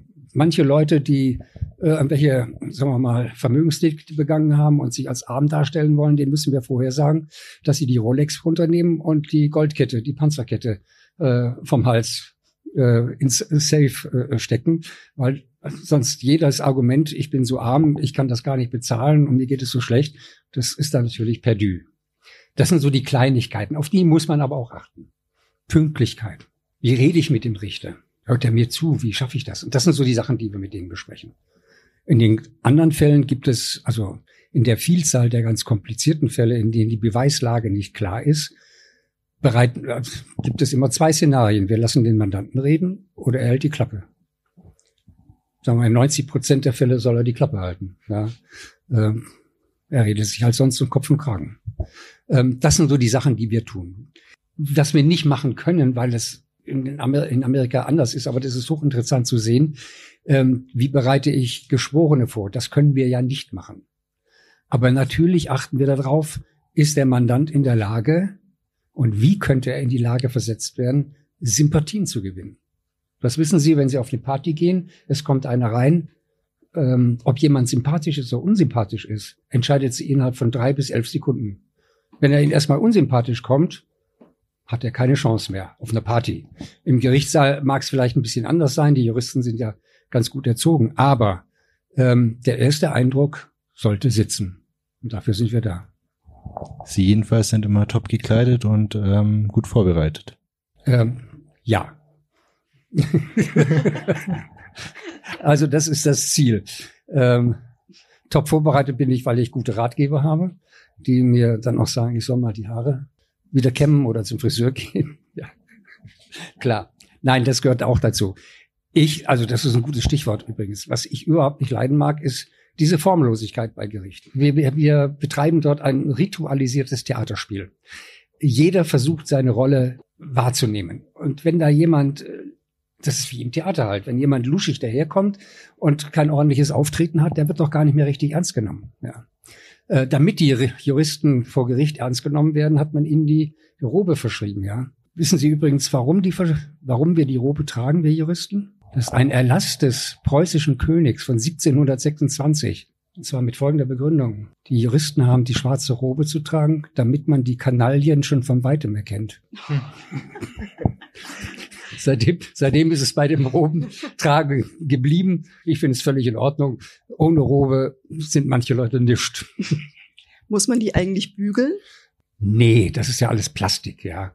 Ähm, also sie kann natürlich gebügelt werden. Sie können auch was richtig ein schönes Schmuckstück draus machen. Ja, meine ist, glaube ich, nicht mehr herzeigbar, aber ähm, das sieht man ja nicht so deutlich, wenn ich da alleine stehe. Sie haben vor dem Abend hier ähm, durchblicken lassen, dass Sie etwas äh, aufgeregt sind, wenn ich das ähm, so verraten darf. Ähm, das hat mich ein bisschen überrascht bei dem, was sie bei ihren, bei ihren Auftritten vor Gericht, ähm, bei ihren langen Plädoyers, die sie halten müssen, bei den Menschen, die dazuhören, ähm, eben auch der Auftritt vor Publikum. Wieso sind Sie heute noch ein bisschen nervös gewesen heute? Also das bin ich grundsätzlich, wenn ich auftrete, weil es, Sie erwarten zu Recht, wie auch jeder im Gerichtssaal zu Recht von dem Anwalt erwartet, dass er eine gute Figur macht, dass er keinen Unsinn redet, dass er ja, kein dummes Zeug redet, dass er diese Rolle ausfüllt, die ihm zugeschrieben ist. Und das ist wie bei jedem Schauspieler, äh, der zu Lampenfieber neigt. Und das sind ja auch die besten Schauspieler, die häufig fürchterliches Lampenfieber haben. Ja, das habe ich nun nicht. Äh, aber ähm, wie bei jedem Schauspieler widerfährt mir das. Also ich äh, habe auch die Erfahrung gemacht, wenn ich in irgendeine Verhandlung hineingegangen bin, wo ich dachte, ich könnte ein bisschen lässig sein, weil die easy durchläuft, ja, dass ich dann nicht vorbereitet bin auf Unvorbereitetes, ja. Und das kann ja in der Hauptverhandlung immer passieren. Außerdem, es gibt ja solche Momente, also Sie müssen ja Respekt haben, sonst hört Ihnen ja kein Mensch zu. Der Staatsanwalt soll Ihnen zuhören, die Zeugen sollen Sie beachten, das Gericht, Sie müssen das Gehör des Richters finden. Und das kriegen Sie nur dann hin, wenn Sie sich ordentlich artikulieren können und wenn Sie, wie gesagt, keinen Unsinn reden. Und das ist ein, wie eine Live-Sendung. Wenn dies hier eine Sendung wäre, wo ich sagen könnte, stopp, ich gehe nochmal zurück auf Null, schneiden Sie das raus und dann würden wir eine Konserve anbieten. Äh, da haben Sie keine Freude dran und das kriegen Sie vor allem im Gerichtssaal nicht hin. Da können Sie nicht einfach sagen, ähm, oh, tut mir leid, geben Sie mir eine halbe Stunde Pause, ich muss nochmal anfangen. Ähm, dann sind möglicherweise die Fristen für Beweisanträge ähm, hinüber. Sie müssen auf dem Sprung sein. Sie müssen immer alert sein, egal in welchem Fall. Äh, Stichwort Schauspiel. Haben Sie einen Schauspielertrick vor Gericht, der immer funktioniert? womit sie quasi Richter reinlegen können. Nein, ich bin kein Hütchenspieler. Ähm, nein, reinlegen ein Richter, das ist, äh, äh, nein, so kann man das nicht sehen. Man muss halt ähm, den Moment abwarten, äh, in dem man mögliche ähm, äh, Argumente platzieren kann. Aber natürlich muss man auch bereit sein, darauf wurde ich auch gelegentlich angesprochen, weil ich das auch gelegentlich gemacht habe, nämlich Ablehnungsanträge stellen. Also wer glaubt, dass eine Gerichtsverhandlung ja so Kinderspiel Platz äh, Theater ist, der täuscht sich gewaltig. Da geht es ja um Existenz und da geht es um Geld und um Leben und viele Jahre. Da müssen Sie jede Gelegenheit nutzen und zwar in der Hauptverhandlung. Sie können nicht hinterher Ihre Anträge stellen. Sie können nicht hinterher Beweisanträge stellen, wenn alles vorbei ist. Sie können nicht hinterher Ablehnungsantrag stellen, wenn ein Ablehnungsantrag an sich fällig wäre. Da haben Sie Sekundenbruchteile Zeit, aufzustehen und zu sagen, der Richter, stopp, ich will Sie ablehnen, geben Sie mir die Zeit. Dann muss er das tun. Aber auf dem Sprung müssen Sie sein. Das ist nicht mit irgendwelchen Tricks zu vergleichen, sondern das ist das Handwerk, das wir lernen müssen. Und das ist anstrengend. Also das immer auf die Sekunde genau oder immer wirklich hoch äh, angestrengt zuzuhören, konzentriert zu sein. Gab es mal einen Moment, wo Sie die Kontrolle, die Beherrschung verloren haben im Gerichtssaal? Ja, dann brülle ich auch schon mal rum. Weil ich weiß, also das muss man ja vorsichtig machen, weil ich weiß, mir kann nichts passieren. Ich kann keinen Richter rausschmeißen, ja. Aber ich habe auch schon dem Richter gesagt, äh, einem Richter mal gesagt, der einzige Unterschied zwischen ihm und mir besteht darin, dass er die Macht hat. Und das lasse ich nicht zu, dass er die so ausübt. Ähm, das führt natürlich äh, dazu, dass der Richter nicht sehr amused ist, aber meistens ist er vorsichtig. Und die Ablehnungsanträge, die ich gestellt habe, die führen immer dazu, wenn man sie richtig platziert, dass die Gesprächsbereitschaft des Richters enorm wächst.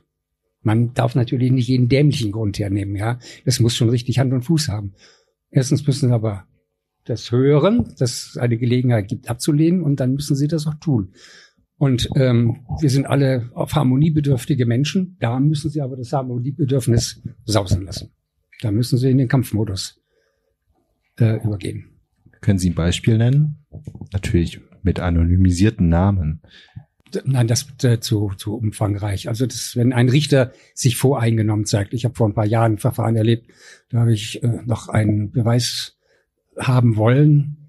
Und ähm, man sagt das Gericht mir durch den Vorsitzenden, ähm, was wollen Sie eigentlich ja noch? Das ist doch klar.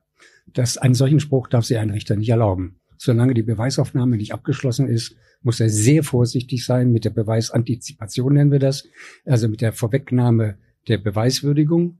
Äh, wenn er das tut, obwohl noch Beweise erhoben werden können, kann ich ihn ablehnen. Das führt dann dazu, dass die Atmosphäre ein bisschen eisig wird. Aber wenn sich das erstmal gelegt hat, ähm, dann wird es ruhig. Dann redet man plötzlich miteinander, weil natürlich ein Richter nicht abgelehnt werden will. Denn wenn er abgelehnt wird, hat er sich die ganze Arbeit umsonst gemacht. Außerdem wirft das ein schlichtes, ein schlechtes Licht auf seine Qualität als Richter, wenn er sich solche Ausfälle erlaubt. Was geht da bei Ihnen im Kopf vor, wenn Sie jetzt den Gerichtssaal betreten, ähm, einem Staatsanwalt zum Beispiel gegenüberstehen oder einem Richter, wo Sie denken, okay, äh, der ist mir nicht gewachsen oder ich bin platt gesagt besser als er. Ähm, spielt das auch mit rein in den Prozess? Also eine solche Haltung sollten Sie eigentlich nie einnehmen. Denn wenn Sie erstmal der Meinung sind, es ist ohnehin gelaufen, Sie schaffen das besser als er oder sie, das ist eine Nulpe, das ist eine Pfeife. Natürlich habe ich ein bestimmtes Bild von Staatsanwälten oder anderen Personen vor Augen, von denen ich keinen besonderen Respekt habe. Aber das ist, äh, das ist eine riesen Gefahr, ähm, das plötzlich ausspielen zu wollen. Das haben sie ja nicht unter Kontrolle. Der Richter könnte ihn ja korrigieren. Das kann ja sonst irgendwas passieren. Nein, das dürfen sie auf gar keinen Fall tun. Und die Hochnäsigkeit zahlt sich ohnehin nicht aus. Ähm, dann, wenn, wenn sie hochnäsig gegenüber irgendeiner x-beliebigen Person sind, werden die Schotten dicht gemacht, ja, dann hört ihnen keiner zu. Das wollen sie nicht erleben, das sollten sie nicht erleben. Aber sie wissen, dass sie gut sind. Äh, ob ich das weiß? Ja. Das hätte ich, würde ich nie behaupten. Ich finde mich selbst toll natürlich, aber das sage ich jetzt, das können Sie aus dem Protokoll streichen, ja. Äh, aber es wäre dämlich, sich selbst auf die Schulter zu klopfen und zu sagen, ich besonders gut. Es gibt so viele gute Anwälte. Aber ich denke, ich habe so in manchen Fällen das Richtige gemacht und äh, das freut mich dann ganz besonders. Aber nee, also Selbstkritik sollte man immer noch bewahren und deshalb auch meine Aufregung, wenn ich wissen würde, dass ich besonders toll bin, dann äh, würde ich vielleicht manche Sache leichter nehmen. Und das darf man sich nicht erlauben. Jetzt haben wir schon von ganz großen Fällen gesprochen, von denen ähm, nicht nur wir hier sprechen, sondern äh, die Presse in ganz Deutschland teils. Sie nehmen aber auch kleine Fälle an. Ähm, warum das denn eigentlich? Haben Sie doch gar nicht nötig eigentlich. Das gehört sich. Wenn zu mir jemand kommt und sagt, ich habe kein Geld, können Sie mir die Pflichtverteidigung machen? Ähm, dann gucke ich mir das an, ob es Sinn macht. Meistens macht es Sinn, dann mache ich das auch. Klar. Also das ist wie ein Arzt, der einen Kassenpatienten nehmen muss äh, oder sollte und den genauso gut behandeln sollte wie den Privatpatienten. Das ist eine Frage der, der Einstellung zu diesem Beruf, ja. Also das halte ich grundsätzlich auch für eine Pflicht. Ja, die Leute kommen ja zu mir, wollen gut verteidigt werden oder denken sie, ich könnte sie gut verteidigen. Ähm, dann tue ich das weil wir arbeiten eigentlich nach dem Robin Hood-Prinzip, ja. Ähm, wir nehmen es von den Reichen und geben es den Armen. Manchmal. Ganz äh, brennend interessiert uns natürlich die Frage, wir haben sie vorhin auch schon angerissen, ähm, steckt in jedem Menschen denn das Böse? Also in uns allen, die hier versammelt sitzen. Ja, steckt. Also es gibt ein wunderbares Buch von Nedopil, das ist so der Psychiater hier im süddeutschen Raum, der eine ganze Schule gegründet hat und dessen letztes Buch lautet, jeder Mensch hat seinen Abgrund. Den haben Sie, den haben Sie, den habe ich. Wir reden ungern drüber, gelegentlich platzt da heraus. Ja. Ähm, die entscheidende Frage ist immer, gibt es per se Menschen, die böse sind? Nein, wir sind eben, sagen wir mal, höher entwickelte Tiere, äh, die äh, über gewisse Vernunft verfügen, aber wir leben mit der Last der Vergangenheit. Das ist ein genetisches Programm. Wenn Sie sich vorstellen, dass über Jahrmillionen hinweg ähm, es ein Überlebens, eine Überlebenschance bot für die Horden, die durch über die Savanne gelaufen sind, ähm, äh, zu überleben, indem sie andere töten, dann hat sich das über die Millionen Jahre eingesetzt. Das ist eine Binsenweisheit, ja. Ähm, wir leben halt in einer zivilisierten Gesellschaft, in der solche Kämpfe nicht mehr notwendig sind, aber das Programm ist da. Und wenn sich jemand einbildet oder tatsächlich der Meinung ist, er kommt zu kurz, ich sage das jetzt mal ganz salopp, dann kann es sein, dass der sagt, ich hole mir das, was ich brauche. Und dann, das kann auch zu Mord führen. Ähm, ich selbst habe, würde mal behaupten, in der ganzen Zeit, denn ich, ich habe ja eine Reihe von Mordfällen gemacht, vielleicht zwei Menschen erlebt zu haben, wo ich sagen würde, die sind böse. Das eine war einer, der, der eine Fall war der eines Mannes, der mir voller Freude erzählte, wie er Menschen totschießt, äh, indem er anfängt, denen zunächst mal ins Knie zu schießen und dann langsam aufwärts, damit die möglichst viel Schmerzen haben. Ähm, das war ein Fall. Ähm, da würde ich sagen, das ist übers notwendige Maß hinaus, ja. Ähm, der andere Fall war der eines Mannes, der mir auch im Gefängnis durchaus lächelnd erzählt hat, wie er sich darauf vorbereitet hat, seine Frau, die er loswerden wollte, umzubringen. Ähm, also kein, keine Spontantat, die ähm, sich dort entwickelt hatte, sondern das war planmäßig heimtückischer Mord, den er gemacht. Und das ist dann, also das hebt sich ab von vielen der Fälle, in denen es äh, um äh, Affekte geht. Ja, wenn, wenn Sie sich mal vorstellen, wir haben dieses Bild vor Augen, dass eine Frau 30 Jahre lang von ihrem Mann malträtiert wird und der Frust äh, entwickelt sich wie die Luft in einem Ballon. Der Ballon wird immer, immer, immer dicker und dann braucht es nur einen Auslöser und dann knallt's. Das ist dann der Effekt, der dazu führt, dass jemand eben zum Hackebeil greift oder zur Giftspritze oder was auch immer. Ähm, da würde ich sagen, das ist nachvollziehbar. Zwar nicht erlaubt und wird bestraft, aber nachvollziehbar. Ähm, das andere, die beiden Fälle, die ich geschildert habe, die sind, meine ich, in der Kategorie böse einzusortieren. Das Gute, man, Sie wissen es, unendlich viele Menschen tun richtig viel Gutes. Dafür äh, sind wir auch, das haben wir ja auch erlebt, auch entwicklungsgeschichtlich, ja. Ähm, aber wir können beides. Wir können beides. Und das muss man wissen. Und deshalb stehen wir auch häufig so völlig fassungslos vor Taten bei Menschen, der nächste Nachbar war es, bei Menschen, denen man es niemals zugetraut hätte, die plötzlich in die Bluttat begehen. Wunderbar beschrieben von Ferdinand von Schirach in seinen Büchern. Ja. Ähm, aber der schreibt nur das, was wir auch erleben. Und der schreibt nicht über böse Menschen, vielleicht das auch. Ich habe schon lange nichts mehr von ihm gelesen, aber ähm, es gibt nicht das Böse und es gibt nicht das Gute, sondern wir sind Menschen, die nach bestimmten Mustern sich verhalten. Und es gibt auch nicht immer diese eine Antwort, weil Sie sagten ja vorhin, was Sie antreibt, ist ja auch einfach zu erfragen, zu ergründen, warum der oder diejenige das getan hatte. Es gibt, nein, da gibt es überhaupt keine Antwort, keine, keine eindeutige Antwort. Ähm, das ist ja auch teilweise schon weit erforscht, aber wenn Sie die Psychiater hören, die wägen ja immer ab. Ähm, was hat den Menschen bewogen, so zu handeln, wie er gehandelt hat, ja. Ähm, die brauchen wir. Gott sei Dank ist die Zunft der Psychiater gewachsen und ist gut geworden. Wir kriegen also brauchbare Gutachten, ähm, dass man auch den Zugang zu den Menschen findet. Häufig sagt dann, sagen wir in einem großen Mordfall der Psychiater, also der ist schuldunfähig, weil er unter einer Psychose litt oder weil ähm, ja der Affektstau oder der Affekt kann ja auch zur Schuldunfähigkeit führen, kann, muss nicht immer. Ähm, der gehört nicht ins Gefängnis und wer der schuldunfähig ist, muss halt freigesprochen werden. Die Konsequenz in der Regel ist, der wird eingewiesen ins Bezirkskrankenhaus. Und das ist äh, nicht wirklich eine echte Alternative. Denn da, siehe Fall Mollert, kann man auch verkümmern. Stichwort Justizsystem. Ähm, Sie haben vorher im Vorgespräch uns beiden, der Ina und mir, gesagt, ähm, dass eigentlich jeder mal in ein Gefängnis reinschauen müsste. Mhm. Warum ist das so? Der Aufhänger für diese Frage ist immer der gleiche. Wir haben doch Gefängnisse, die sind wie ein Drei-Sterne-Hotel. Äh, was wollen die eigentlich, ja? Die werden da versorgt, die kriegen Essen und Trinken. Das ist auch alles richtig, ja. Wir leben nicht in einem Folterstaat. Ähm, aber ähm, was keiner so richtig von Ihnen nachvollziehen kann, ist, was es bedeutet, die Freiheit nicht zu haben. Sie haben kein Handy mehr. Sie können nicht aus ihrer Zelle raus. Sie können nicht, äh, auch nicht offiziell telefonieren. Sie sind, jetzt ist es gerade in Gabling so, dass da eine bestimmte Verschärfung bei der Unterbringung eingetreten ist oder eingeführt wurde.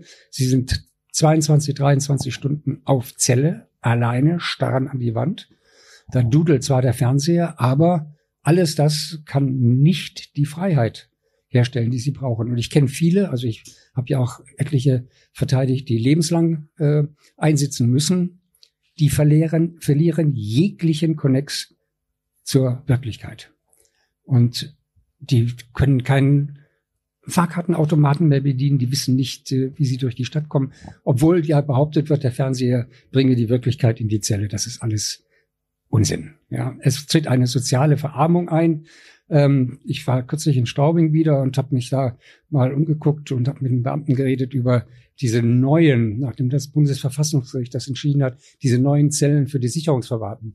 Die sind größer als die normalen Zellen, haben einen größeren Fernsehen, Fernsehapparat äh, und die Besuchszeiten für die Gefangenen sind sehr großzügig gestaltet. Also da können die Angehörigen ziemlich häufig reingehen.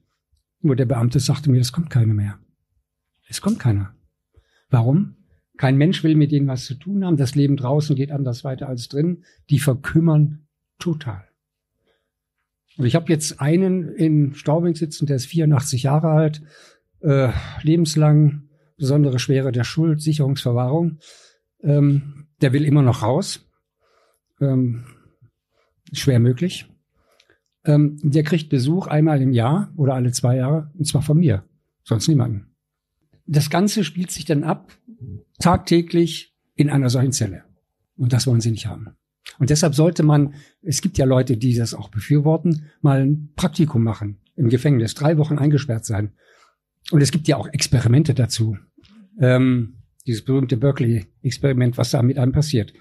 Das sollte man wissen, wenn man fordert zehn Jahre Haft. Wenn Sie ähm, diesen Mann besuchen im Knast ähm, und Sie der einzige Bezugspunkt zu ihm sind, ähm, sprechen Sie doch mal über was Privates oder versuchen ähm, lockeres Gespräch zu führen, dass es ihm besser geht, ganz einfach?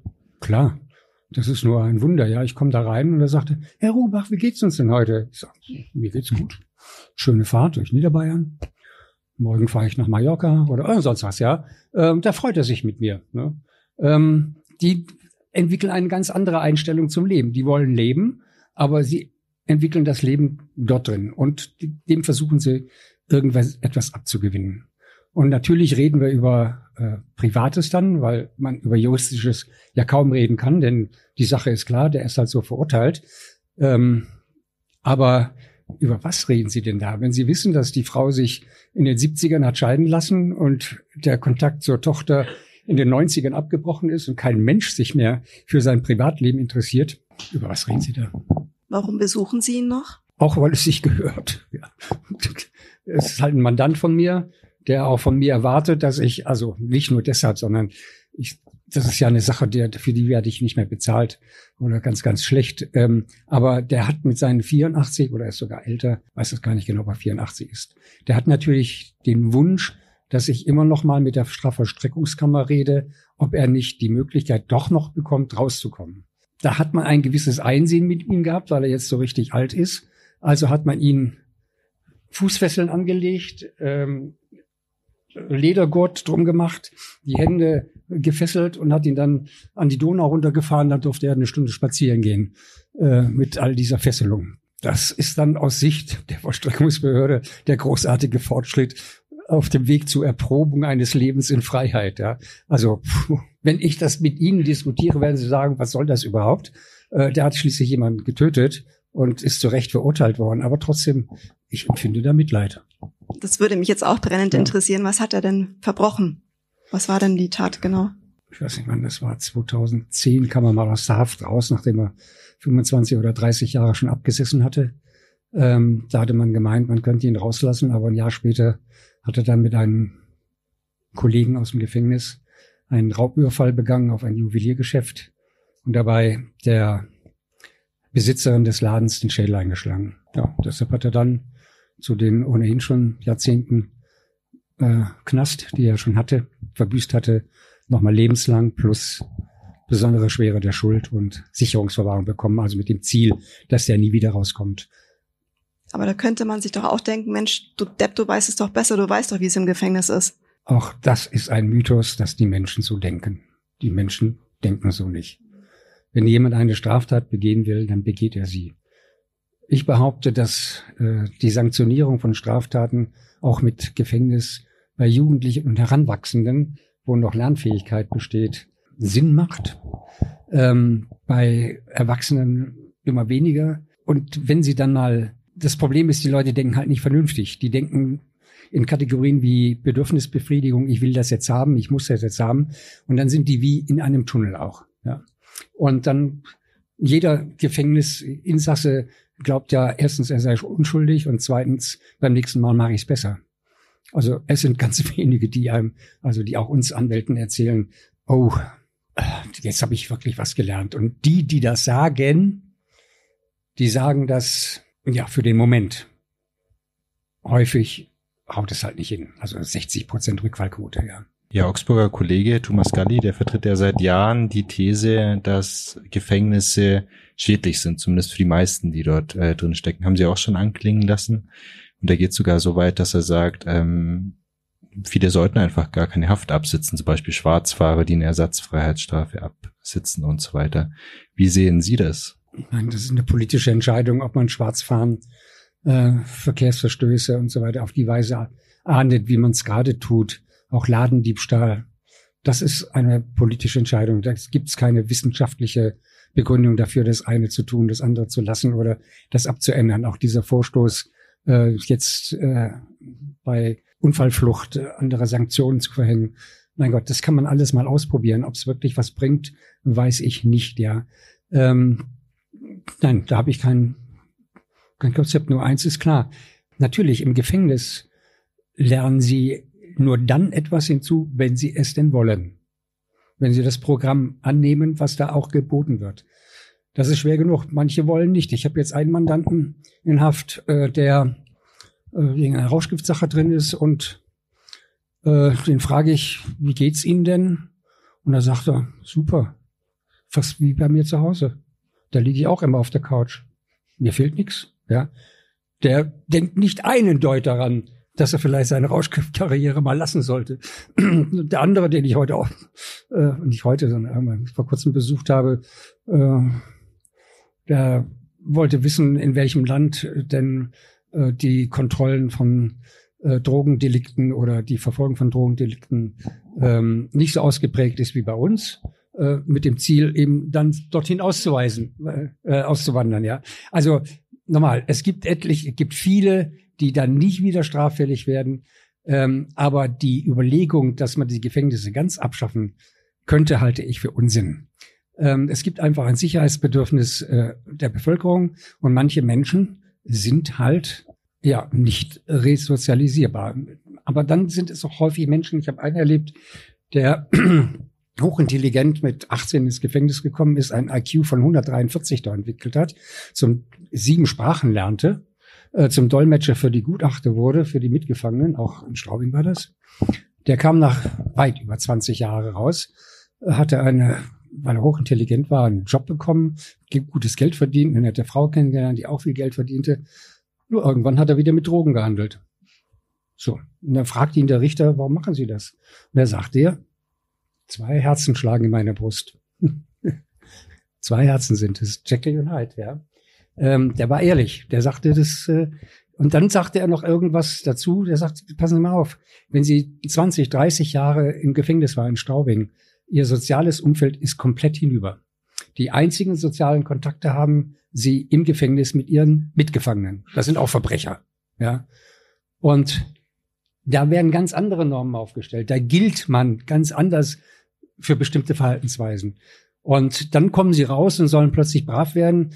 Äh, der Kick besteht darin, auch mal so ein Juwel, äh, Juweliergeschäft zu überfallen. Ja. Ähm, also diese Leute gehören wahrscheinlich auf Dauer weg. Und dann gibt es aber nur noch sozusagen den, das ist ja verfassungsrechtlich geregelt, ähm, dass wir ja nie jemanden tatsächlich ähm, also es gibt keine Todesstrafe, deshalb muss immer wieder geprüft werden, ob jemand auf freien Fuß kommt. Aber bei solchen Leuten, die immer mal wieder bewiesen haben, dass sie eigentlich nicht resozialisierbar sind, bei denen wird es dann irgendwann lauten, die bleiben bis ans Ende ihrer Tage im Gefängnis. Und ähm, es ist eine Mehr, dass äh, das Verdikt lebenslang nicht lebenslang bedeutet. Natürlich bedeutet es lebenslang. Es muss halt immer nur überprüft werden, ob es tatsächlich noch verhältnismäßig ist, ja. Bei manchen, und es muss das erste Mal ohnehin nur geprüft werden, nach Verbüßung von 15 Jahren. Ähm, der Durchschnitt der äh, Entlassung, also die, die Durchschnittsdauer oder Verweildauer von lebenslangen in bayerischen Gefängnissen liegt bei 20 Jahren. Da sind welche, die mit 15 oder 16 oder 17 Jahren rausgekommen sind, nach 15, 16 oder 17 Jahren. Aber da sind auch andere dabei, die 40, 50 Jahre gesessen sind. Ähm, also, das ist möglich. Das gibt das Gesetz her.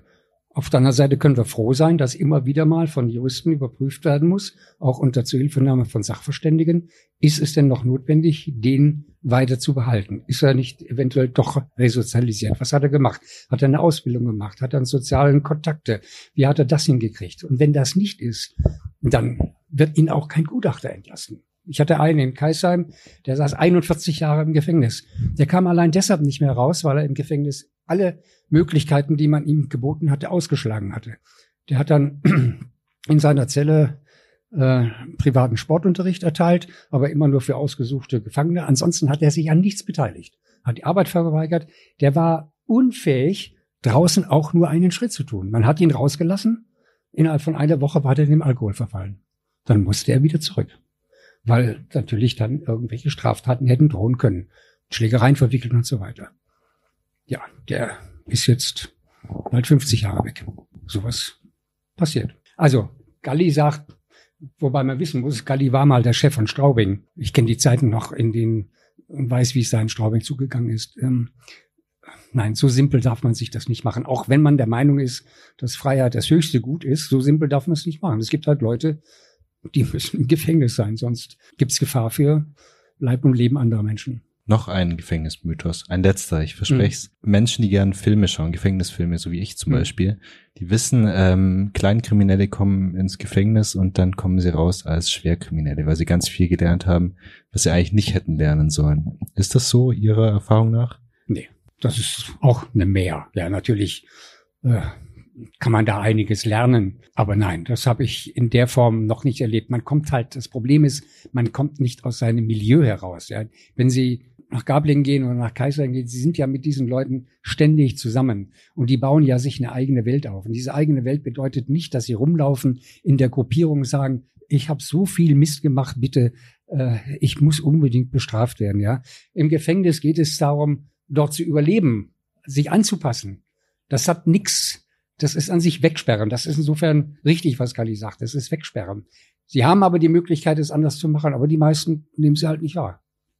Das ist häufig so. Aber sie kommen nicht schlimmer raus, äh, als sie reingekommen sind. Und es kommt noch ein Effekt dazu, den darf man nicht verkennen.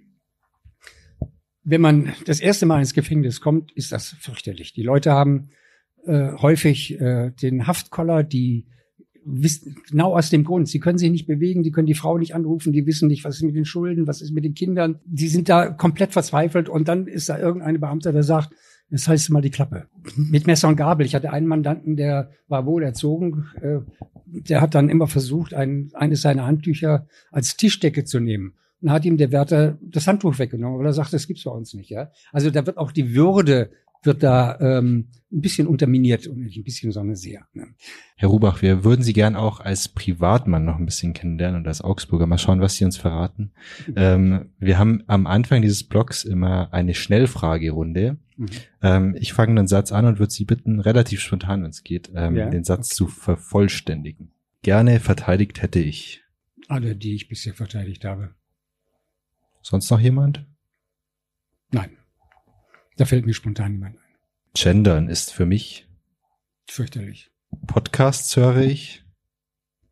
Wunderbar, neues Medium. Mir kommen die Tränen, wenn. Bei traumatischen Erlebnissen oder traurigen Geschichten in der Verwandtschaft mit Freunden. Dann ja, sonst nicht. In Jogginghose sieht man mich, wenn? Hm, heimlich. Im Wald, nicht auf der Straße. Wenn ich auf Markus Söder träfe, würde ich ihm sagen. Bitte, würde ich ihn? Dann würden Sie ihm was sagen, Markus Söder? viel Glück. er braucht es.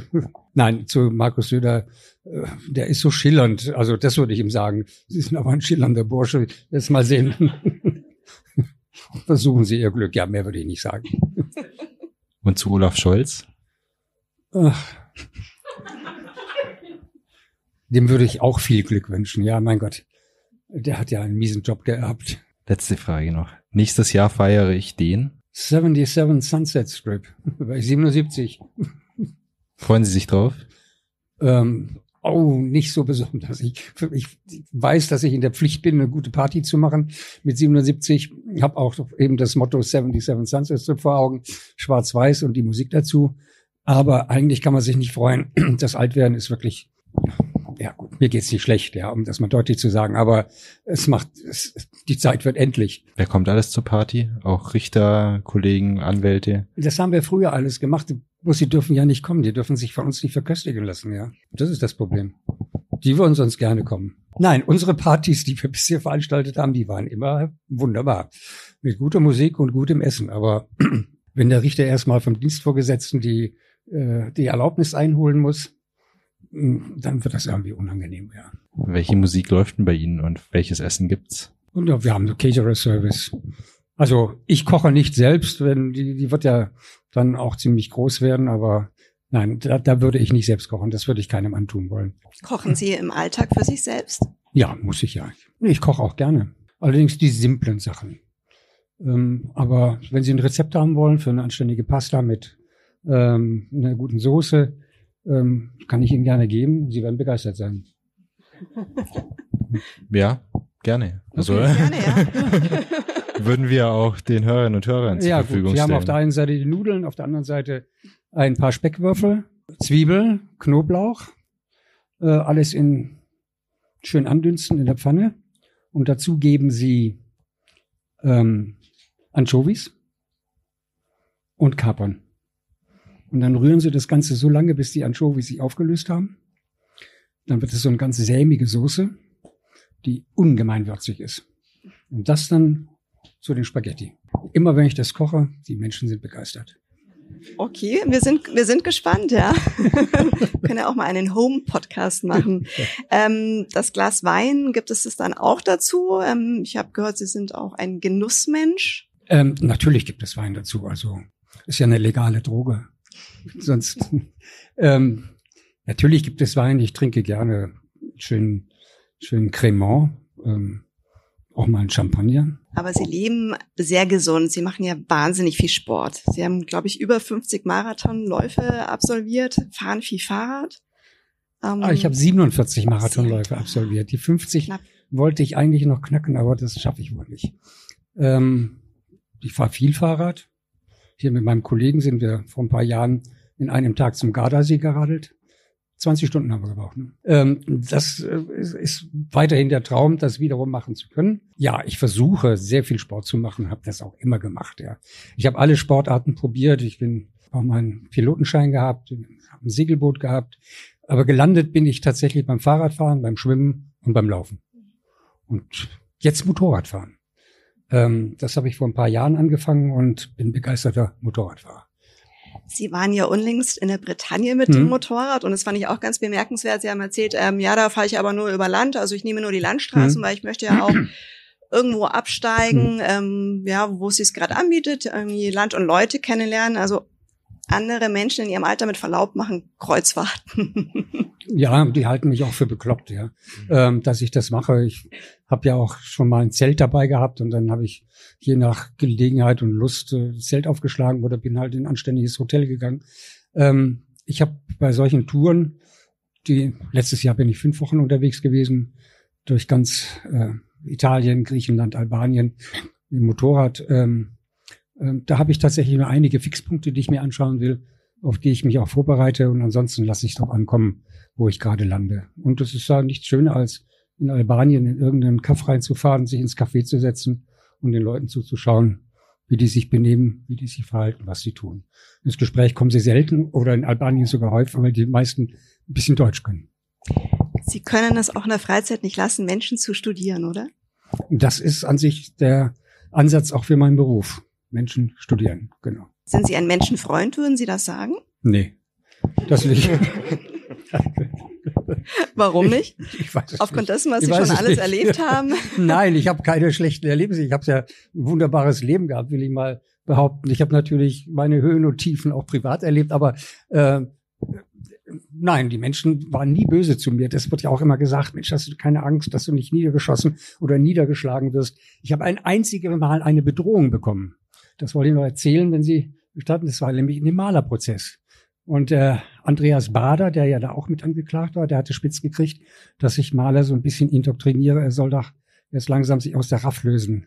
Und dann bekam ich tatsächlich über den einen oder anderen Kanal, den ich kannte, einen Brief von Bader, in dem er mir sagte, wenn du so weitermachst, nieten wir dich um. Und aber Sie werden mich fragen, ob ich beeindruckt war. Nee, war ich nicht. Das war für mich halt Abenteuer.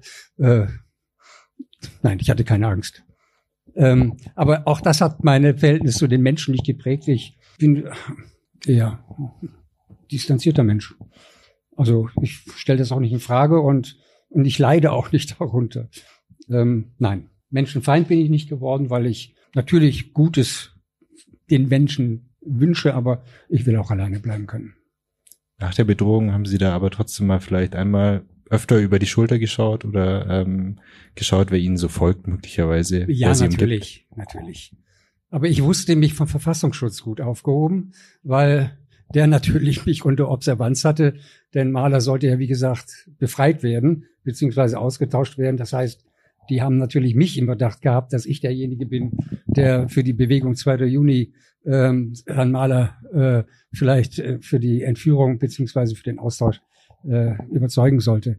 Ähm, nein, aber gut, das ist jetzt, ich weiß nicht, ich habe die Briefe natürlich versteckt, dort, wo ich wusste, dass sie gut aufgehoben sind, um dann für den Fall, dass was passieren sollte, zu wissen, also ich wüsste es dann nicht mehr, aber die anderen wüssten dann Bescheid, wer es war. Das, aber das hat, also nochmal, das ist kein dramatischer Vorgang gewesen.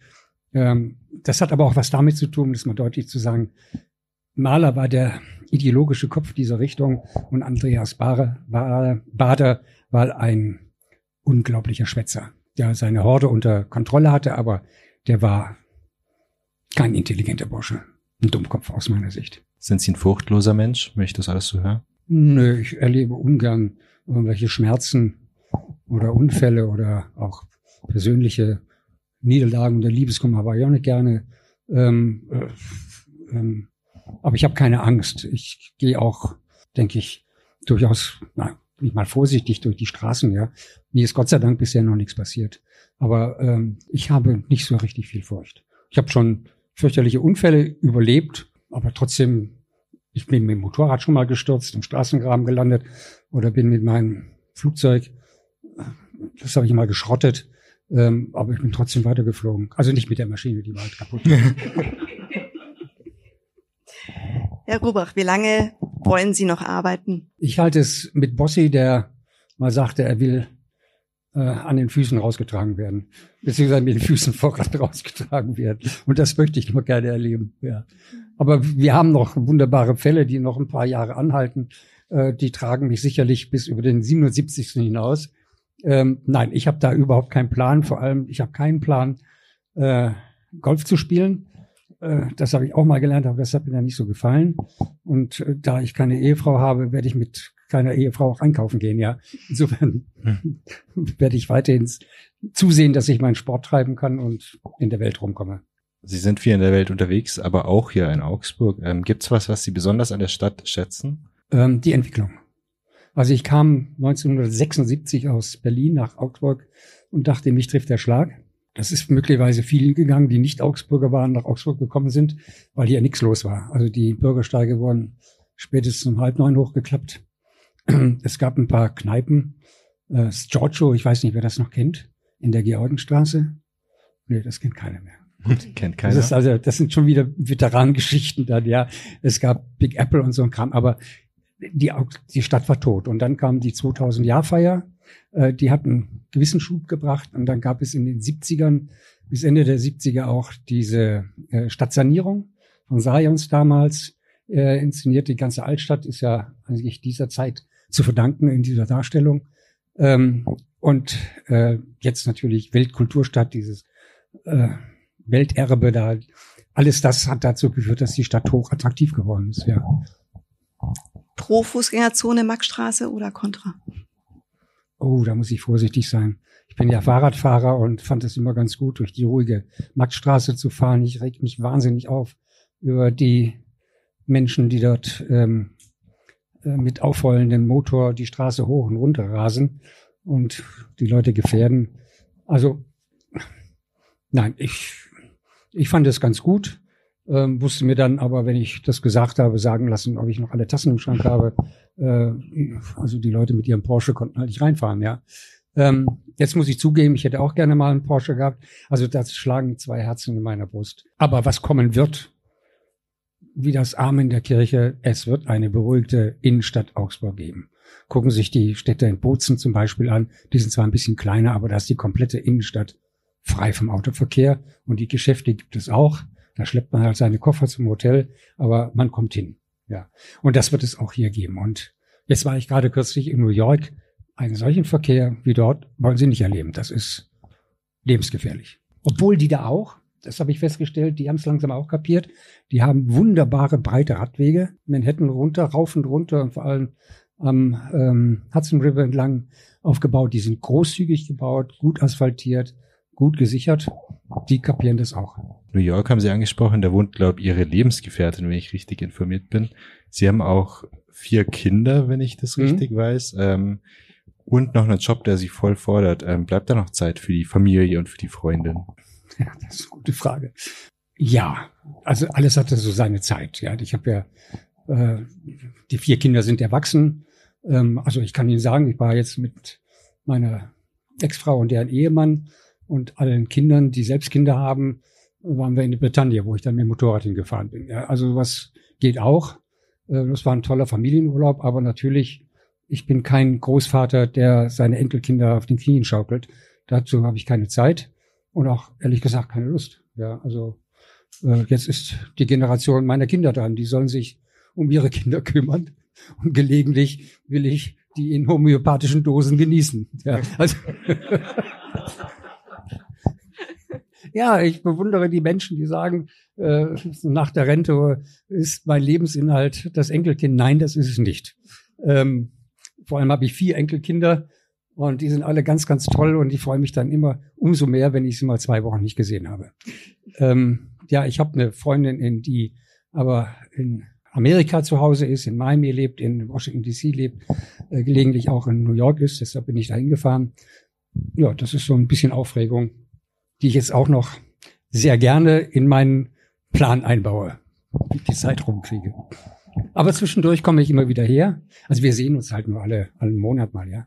Ähm, aber ich muss halt hier auch ein bisschen arbeiten.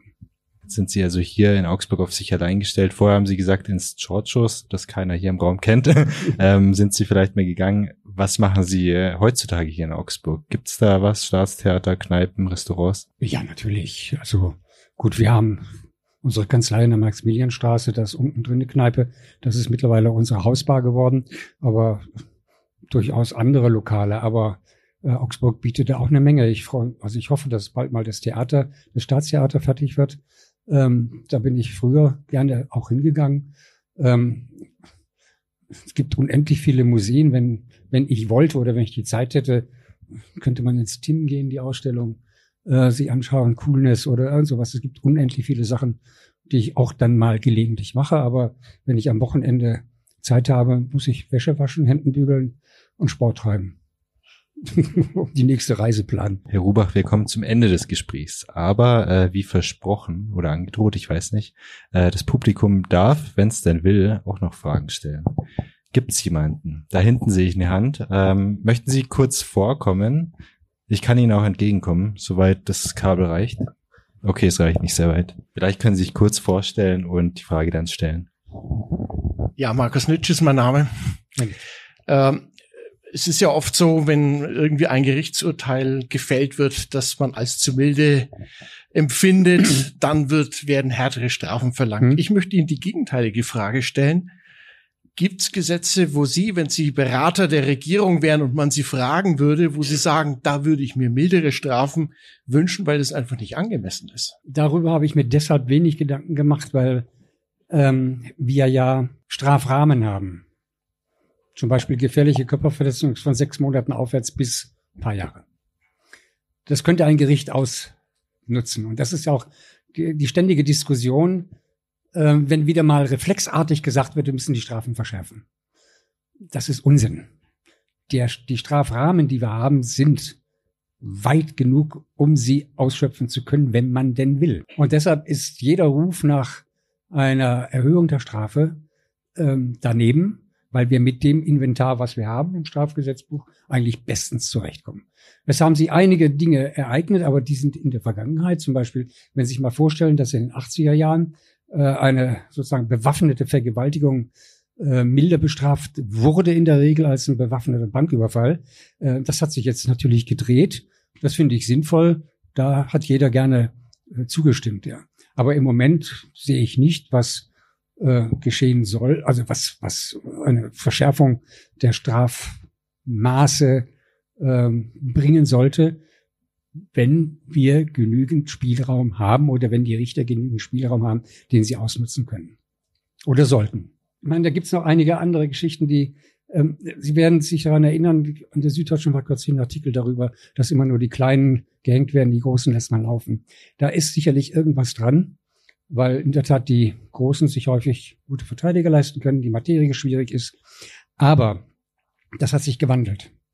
Wenn Sie mal das Cum-Ex-Verfahren sehen oder die Cum-Ex-Geschichte, diese Steuerraubgeschichte, da nimmt keiner mehr Rücksicht auf die Großkopferten.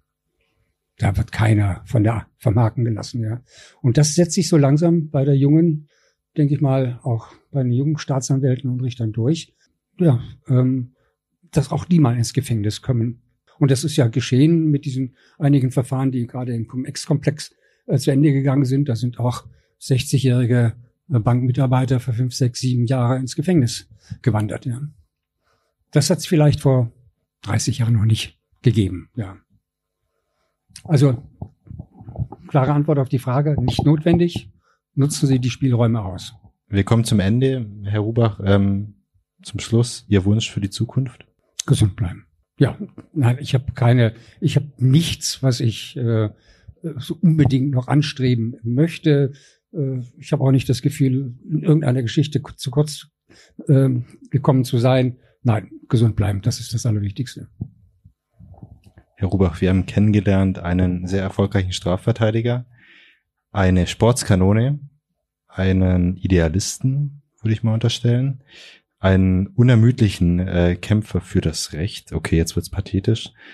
Einen Pastakoch ähm, und einen, der auch gern mal einen guten Tropfen trinkt. Ähm, und da würde ich gleich übergeben an Ina, die noch was das, Kleines hat. Das Stichwort, ne?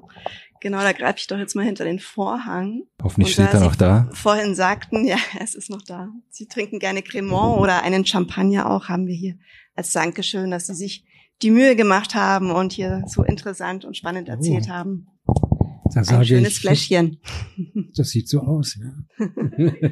Lassen Sie es sich schmecken und äh, falls Sie jemanden brauchen, der bei Ihnen Pasta isst und ein Gläschen mit Ihnen trinkt, ähm, Herr Hechelmann und so ich. So lange hält die Flasche nicht. also herzlichen Dank, war mir ein Vergnügen. Dann vielen Dank, Herr Rubach. Äh, vielen Dank, Ina. Hat Spaß gemacht mit dir. Vielen Dank ans Publikum. Schön, dass Sie alle da waren. Vielen Dank auch an Ida, die die Technik übernommen hat und an Dara Wölter, die Fotos gemacht hat oder immer noch macht sogar. Unermüdlich. Schönen Abend noch. Den Podcast, wer mag, äh, gibt's ab nächster Woche zu hören. Also Sie sind echt äh, ganz schön exklusiv dran mit diesem Besuch heute. Ähm, ab 5. Oktober, wenn ich mich nicht täusche, ist er auch online zu hören auf Spotify, Apple Podcasts und so weiter. Und äh, genau, wir freuen uns, wenn Sie den Podcast weiterempfehlen, äh, vielleicht auch nochmal anhören bei der einen oder anderen Frage und wünschen einen schönen Abend. Danke. Dankeschön. Ja.